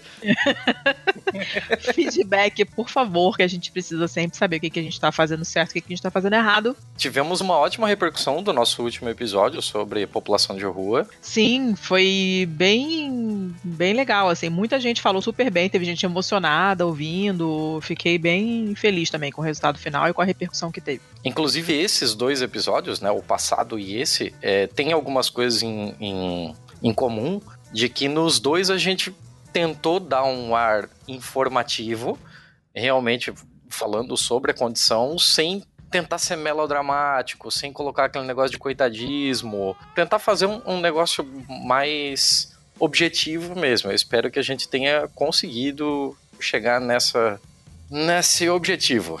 Show. Eu acho que chegamos, porque pela recepção do pessoal, assim, eu acho que foi bem. A gente conseguiu acertar o tom, assim, fiquei bem feliz mesmo. Eu acho que agora a gente já pode ir pro bom, mal e feio. Senão então, a gente vai bora bom, mal e feio, porque senão quem vai se ferrar é você. Eu, sempre eu. É claro. Então vamos lá. Vou começar com a notícia boa. Eu confesso que foi bem difícil achar uma notícia boa essa semana. Tá foda, né, seu Thiago? Oh, Tá muito foda. Cada dia é um 18 a 1 diferente, sabe? Tá tudo horrível, tem tido muita notícia horrorosa. Então eu catei essa aqui do Globo, que é uma notícia do dia 15, né? Então, tipo, de duas semanas atrás. O título é esse aqui, ó. Brasil ganha a primeira loja física dedicada a bonecas negras. E na verdade não é uma notícia de ler, é um vídeo, uma entrevista com uma mulher que eu já queria muito ir lá abraçar ela. Ela fala super bem, é muito articulada. E eu amo essas pessoas todas que falam bem. E, e ela conta a história dessa, dessa loja que se chama Era Uma Vez o Mundo. Inclusive, procurem no Instagram que as bonecas estão todas lá. Ela contou que a loja abriu em 2013, mas foi formalizada como atividade mesmo em 2017. Eles notaram uma, um aumento da demanda, começaram a produzir, né? Porque não tinha, não tinha boneca negra. E até hoje são só 7% das bonecas, de acordo com a associação lá do não sei o que dos brinquedos. É, só 7% das bonecas disponíveis no mercado são negras. E isso porque já aumentou era tipo 2% até, sei lá, pouquíssimo tempo atrás. Mas começou a elas começaram a notar que tinha uma demanda que as crianças negras queriam se ver representadas nos brinquedos e elas começaram a fazer mais dessas bonecas. Hoje elas vendem muito online, coisa e tal. Elas fizeram uma coisa que você vai amar, que é uma série de mulheres do samba. Então tem boneca Olha. da Chiquinha Gonzaga, tem boneca da Jovelina Pérola Negra, é uma coisa que maravilhosa. maneiro. É muito, muito, muito legal. E é, pelo que ela fala, eu imagino como deve ser a reação de uma criança negra que está acostumada a ver todos os bonecos, todos os personagens de desenho e de filme, to todas as crianças brancas e louras e totalmente diferente delas, chegarem numa loja que só tem bonecas negras e que elas podem personalizar, elas podem escolher as roupas, os acessórios para ficar uma boneca com a cara dela. Né? Então é uma coisa muito, muito legal, né? Lembrando que representatividade é uma coisa muito importante e quem acha que é mimimi tem que tomar no olho do cu.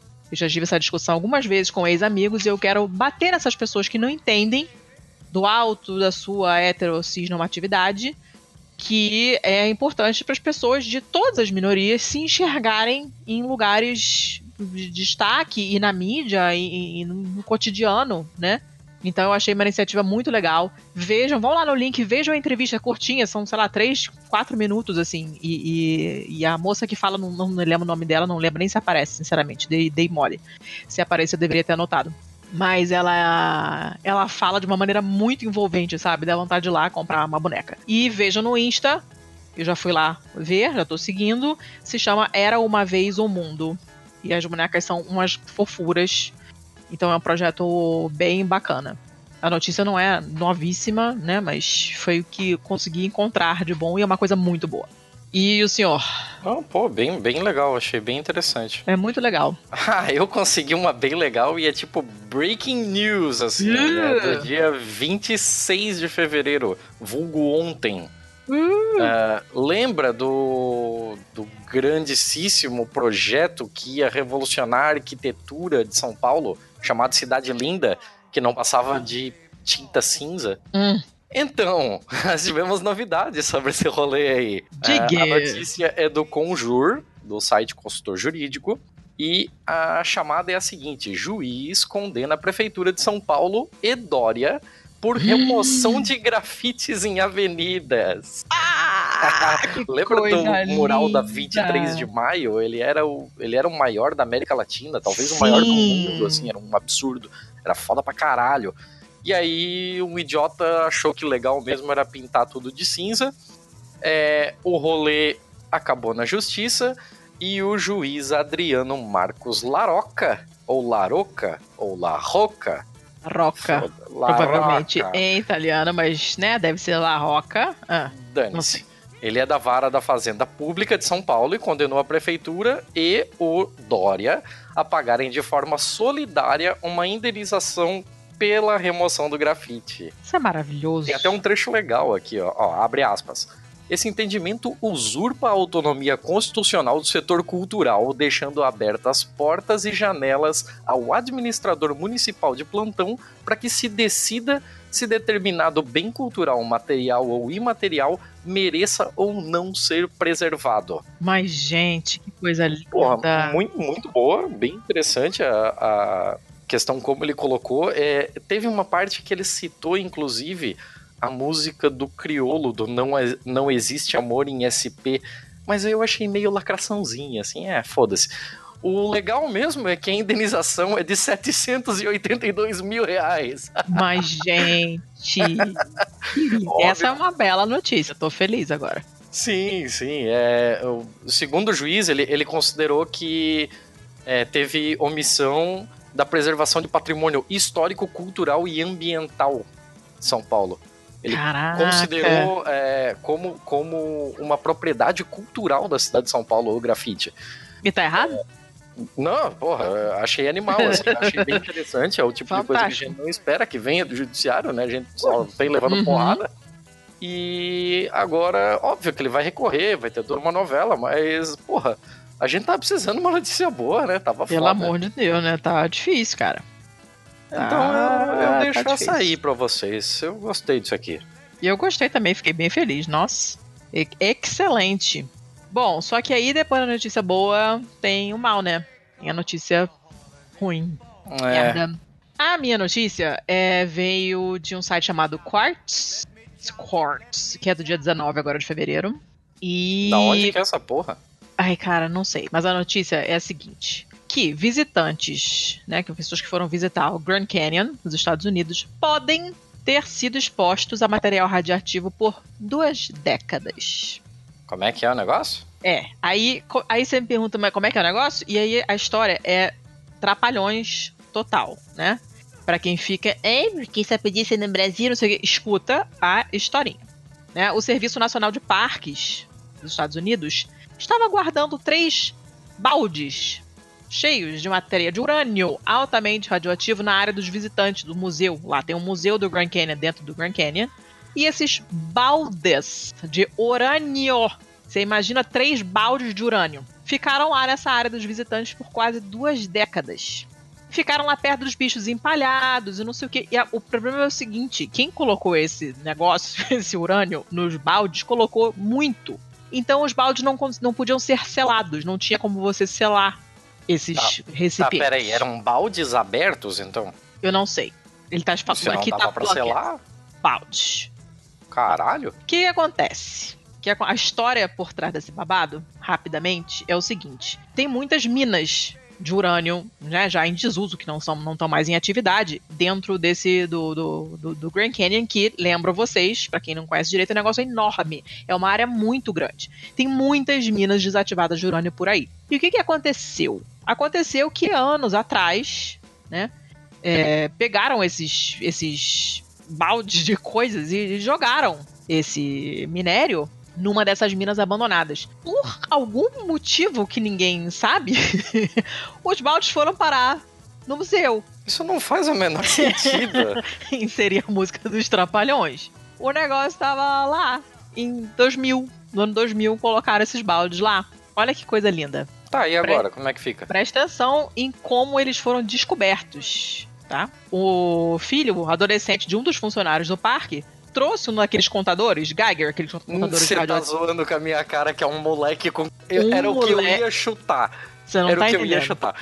Você não tá entendendo. O moleque gosta desses, desses negócios, dessas bugigangas. Tinha comprado um contador, assim, de zoeira. Começou a passear pros lugares, né? Com aquele negócio ligado pra ver se achava radioatividade. Aqui e ali, chegou lá, a parada...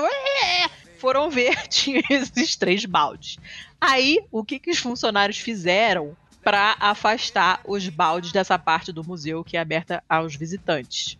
Colocaram luvas, luva de borracha, essa de lavar louça, pra não estragar as unhas pariu. pegaram um cabo ali do mop, né, do esfregão, pra empurrar, ir empurrando, é, é muito trapalhões, pra ir empurrando esses baldes até uma outra parte do museu, depois colocar eles no... no- Tá, no- outra parte do museu. Eles nem tiraram do Não, museu. peraí, tiraram, tiraram, mas tipo, levaram pra uma parte do, do museu, não sei o que, depois... Quando, tipo, eles ficaram lá até. Isso foi. O garoto descobriu em março do ano passado, 2018.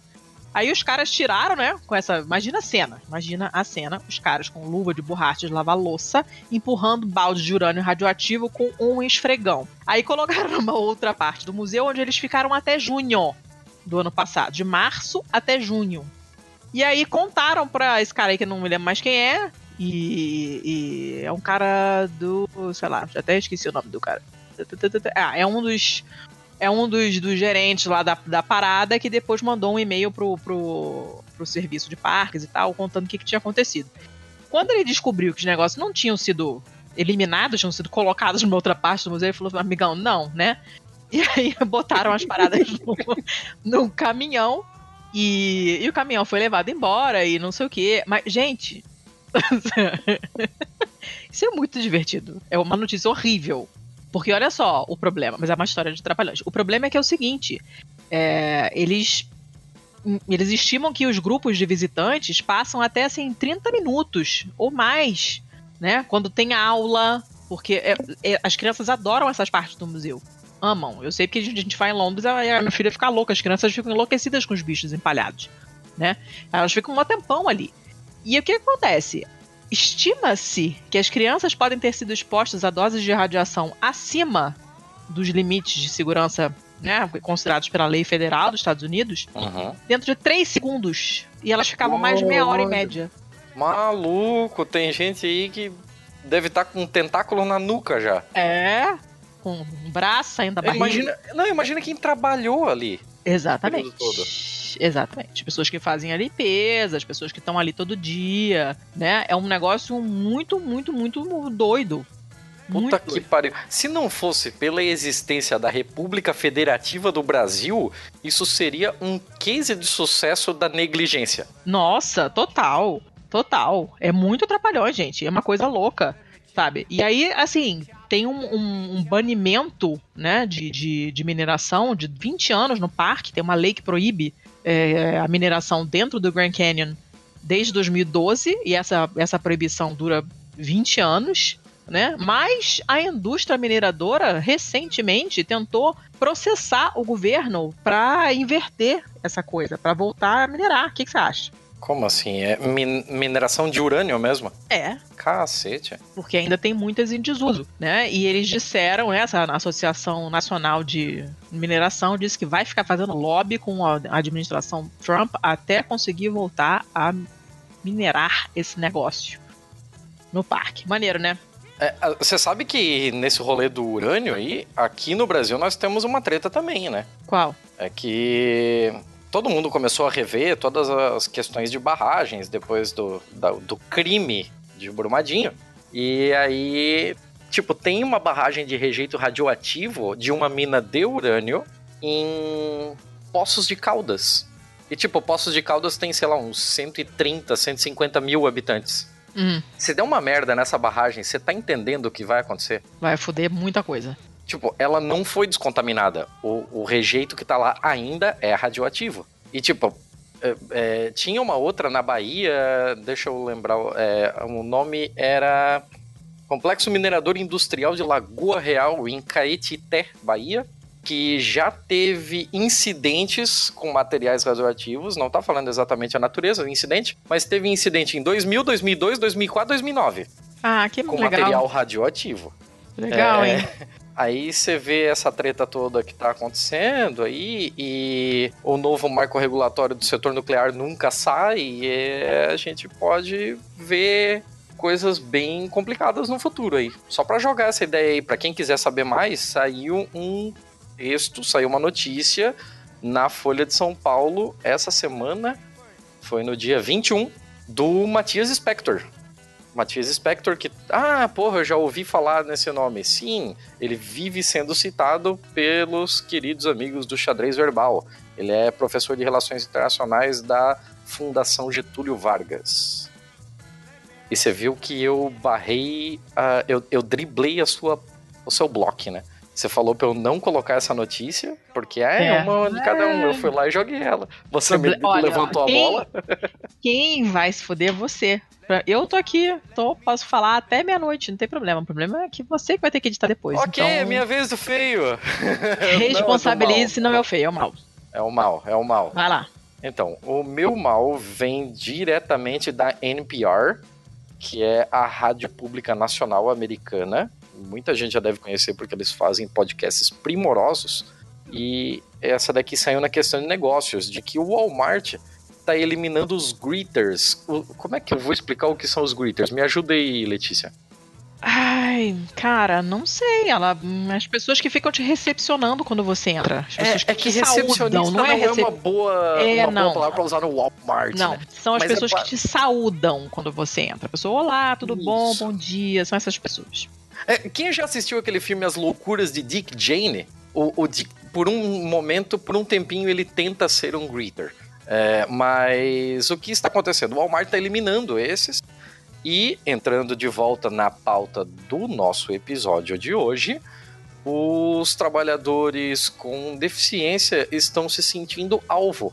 Basicamente, os greeters, como, como é uma, uma ocupação que não exige grande esforço, não exige grande mobilidade, não, não tem exigências muito, muito. Caralho, qual é a palavra que eu queria? Muito severas é, normalmente são vagas que acabam direcionadas a pessoas com deficiência. O Walmart resolveu, assim, ó, não saiu é, ninguém mandando tal. O Walmart resolveu por conta própria que legal mesmo é diminuir o número de greeters. Eles não falaram em diminuir o número de quadro pessoal, é o número de greeters. E hum. esse número afeta diretamente as pessoas com deficiência. Bem complicado o caso, porque isso fica muito vinculado a esse segmento empregatício dentro do, do Walmart e dá mil tretas. A matéria é ótima e enorme, então eu, eu não quero me alongar muito aqui. Eu digo para todo mundo que, por favor, tente ler, Deus, qualquer coisa joga lá no tradutor do Google, mas é bem interessante e eu tenho certeza que você não ouviu falar disso em lugar nenhum da mídia brasileira. Beleza, é uma notícia ruimzinha mesmo, complicada. O Walmart é uma empresa escrota, né? Não tem como vir notícia boa do Walmart. Eles são muito escrotos. Ah, todos eles têm. Os deles são escrotos, todos. Eles têm experiência nisso, né? É, são anos de prática em ser escroto. Nossa senhora, coisa terrível. Mas enfim, Tá, tristeza, né? Bom, a notícia feia é, a gente, você sabe que a definição da notícia feia ela varia, né? De, de episódio para episódio. Às vezes é uma notícia esquisita, bizarra, engraçada, pouco usual e tal, e às vezes, né, como nesse caso, é uma notícia que tem uma parte boa e uma parte ruim.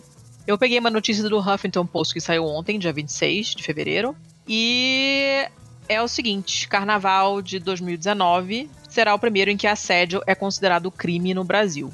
Bom, a parte ruim dessa notícia é, obviamente, o fato em que ainda exista assédio no carnaval os caras não consigam não pentelhar as mulheres, não assediar as mulheres nos blocos ou em qualquer outro tipo de, de local. Né? Óbvio, já era pra gente ter superado, né, a humanidade, essa fase de homem metendo a mãe mulher, mas está difícil. Então, enquanto isso não acontece por educação, não acontece por bem, acontece por mal, né? Então, o que acontece? Eu tô repetindo, acontece mil vezes, mas enfim. Essa é uma lei, né, chamada Lei da Importunação Sexual, que é do ano passado, e esse vai ser o primeiro carnaval em que essa lei entra em vigor, né? E essa lei tipifica o crime de assédio com uma pena de 1 a 5 anos de prisão agressor Enquanto que anteriormente, olha só que coisa ridícula, né? Coisas desse tipo, coisas desse tipo, como assédio, o cara encher o saco da mulher, insistir, pegar pelo braço, puxar o cabelo, passar a mão na bunda, essas merdas todas, né? Eram classificadas como contravenção penal de importunação ofensiva ao pudor. Puta que pariu. Pois é, né? Aquela lei de 1900 e bolinha. E aí, com essa alteração na legislação, você tem uma resposta mais contundente para esses atos que são graves, né? São graves, porque aí deve incluir provavelmente até esses idiotas que ejaculam em cima da mulher no ônibus. Já rolou outro caso, acho que recentemente, se não me engano. E, enfim, e aí é isso. Né? A notícia é boa. É, tem esse lado bom, que é o fato que alguma coisa está sendo feita, a gente sabe que vai ser muito difícil conseguir condenar alguém, né? Porque, né? A gente sabe que a mulher chega na delegacia da mulher e ninguém acredita nela, a pessoa acha que é frescura, mimimi. Inclusive, a próxima pessoa que falar mimimi na minha presença levará um solene safanão na fuça, porque eu não tô mais com paciência de ouvir esse termo. É, e então muitas mulheres a gente sabe que não vão denunciar, mas de qualquer forma existe a lei agora. Então, beijo roubado, passada de mão, é, toque não consentido, principalmente em partes, obviamente, né, consideradas sexuais, digamos assim, seios, nádegas, é, pênis, porque pode ser uma pessoa metendo a mão num homem também, coxas, beijo forçado, encoxada, obviamente masturbação e ejaculação, que é uma coisa que está muito na moda no Brasil em ônibus ultimamente. Essas coisas claramente não são consentidas. Então eu tô feliz que isso tenha virado lei e tô triste que tenha sido preciso fazer uma lei contra esse tipo de coisa. Inclusive, essa lei, se não me engano, foi por causa de um lance desse de ejaculação no ônibus, não foi isso? Eu não me lembro direito, mas eu tenho a impressão que foi. Sim, sim, foi. Né? Foi de setembro do ano passado, a lei e tal, depois de uma, de uma situação dessas pavorosa no, no ônibus. Então, essa é a minha notícia feia. Lembrem-se que não é não. Falou não uma vez, você pede desculpa e vaza. Faz favor. Até porque, porra, né? Se você tá num bloco de carnaval, você deve ter, sei lá, umas 20 mil pessoas à sua é volta. É lógico, né? Tem porque que se esmar uma encher o saco. vai pra é... outra pessoa. Tenta outra. Não... É, tenta outra, né? De longe, simpaticamente, falando na sim, conversa. Né? Sim, Aí claro. a oportunidade de você praticar a sua, a sua lábia, em vez de encher o saco, encostando nas pessoas sem pedir permissão. Essa é a minha notícia feia. É, eu tô vendo aqui o título, tô achando interessante, né? Fala aí. É, a minha notícia é de 19 de fevereiro, veio da BBC Brasil, que deve ser provavelmente o veículo mais citado da história desta porra. O, a chamada é a seguinte: crime no Canadá. Destilaria de vodka aciona a polícia após sumiço de 30 mil litros de água de iceberg. Assim, eu, essa lei não dá para entender nada. É, é, simples assim. O bagulho é completamente bizarro. É, tem um cara lá que tem. Ele é dono de uma, de uma fábrica de vodka chamada Iceberg Vodka. Por que será? Ah. E eles fazem vodka com a água do iceberg. Gente, nessa hora que o cara podia ser um falsário, fingir que tem água de iceberg e não ter, da água da torneira. Então, aí o cara é, faz. Eu não sei exatamente qual é a pira da água do iceberg. Deve ser questão de sais minerais, deve ser rolê de pureza. Não, eu vou, te, eu vou, te, dizer qual é o rolê. É o gaio, o raio gourmetizador. Eu não tô conseguindo falar hoje. É o raio gourmetizador. É isso que é. Fa faz, faz sentido, faz né? sentido. O hipster, quando ele não sabe mais no que gastar dinheiro, ele começa a comprar água de iceberg. É isso que acontece. Então, o, a questão é que é, valor das coisas é um negócio muito subjetivo, né? Muito maravilhoso. Um, um beijo pro Karl Marx, que eu sei que nos ouve. É... lá, lá de cima. mas, mas, o valor da mercadoria é um bagulho muito bizarro. A água de iceberg que foi furtada vale entre 9 mil e 12 mil dólares canadenses. É tipo uns 34 mil reais essa porra. Por 30 Ai, mil litros de água. Ah, tá bom. É, e assim, o, o, dono da, da fábrica falou que isso foi de um dia pro outro, alguém encostou um caminhão pipa e simplesmente esvaziou um tanque mesmo. É, ele achou tudo muito estranho. Assim, esse, esse negócio de trabalhar com água de iceberg é um mercado extremamente pequeno e restrito, assim, ó. Pra quem ele vai contrabandear esta porra? É, é, é, Cara, que loucura, que história maluca. É muito maluco. E eles fazem isso porque ali onde fica a, a empresa, a, a cidade é. A cidade é foda-se. Uh, foda-se Canadá. Ah. é, é uma cidade que ela basicamente fica num corredor em que muitos blocos de gelo é, acabam flutuando por ali, vindo da, da região antártica durante a primavera, quando tá começando o degelo. Então eles, sei lá, eles laçam essa porra, eu não sei como é que eles fazem, mas eles seguram uma porra dessa e drenam, assim. Simples assim. É Ei, muito, gente, mas que maluco. coisa louca isso. Coisa parece coisa de desenho animado. É, então, e, e, por conta de. Ah, tem que esperar a primavera, quando começa o degelo, aí um iceberg vem na direção da sua cidade. Essa porra praticamente trabalha como safras de vinho, assim. Então, Meu Deus! É, é, é, muito restrito. Você tem um período em que você vai lá, degela um blocão daquele para fazer a sua vodka, e depois só ano que vem. Gente, não! é, é, é, muito maluco. E é, um, é, uma galera muito restrita. Tem um outro lá que engarrafa isso e vende como água mesmo, que inclusive a empresa se chama Berg. e. Assim, Por que não, né? E como é o Canadá, o cara entrou em contato com a Polícia Federal de lá, né, pra, pra descobrir qual é o desse rolê. E como é o Canadá, a polícia deles, federal, é a polícia montada. Então, ah, na minha cabeça. Aquele uniformezinho lindo. Sim, aquele uniforme vermelho e preto, andando a cavalo, procurando um caminhão pipa com água de iceberg. É muito bizarro. Eu não sei nem cê, o que Você anda muito. Você anda muito imaginativo, assim. Não, sério, na minha cabeça é um cenário de pica-pau isso aqui. É, é, é. Bem isso, né? Me, me parece bem um negócio desse. Que loucura, cara. É muito doideira, eu tinha que trazer isso aqui. É, tá. Vou ficar imaginando isso agora. Socorro. Bom, acabamos, né? Sim, até que foi relativamente rápido. Até que foi relativamente rápido, olha. Bem relativamente mesmo. Então é... essa é a hora que você fala das mulheres podcasters. Sim, exatamente. Você passa os nossos contatos e a gente diz tchau.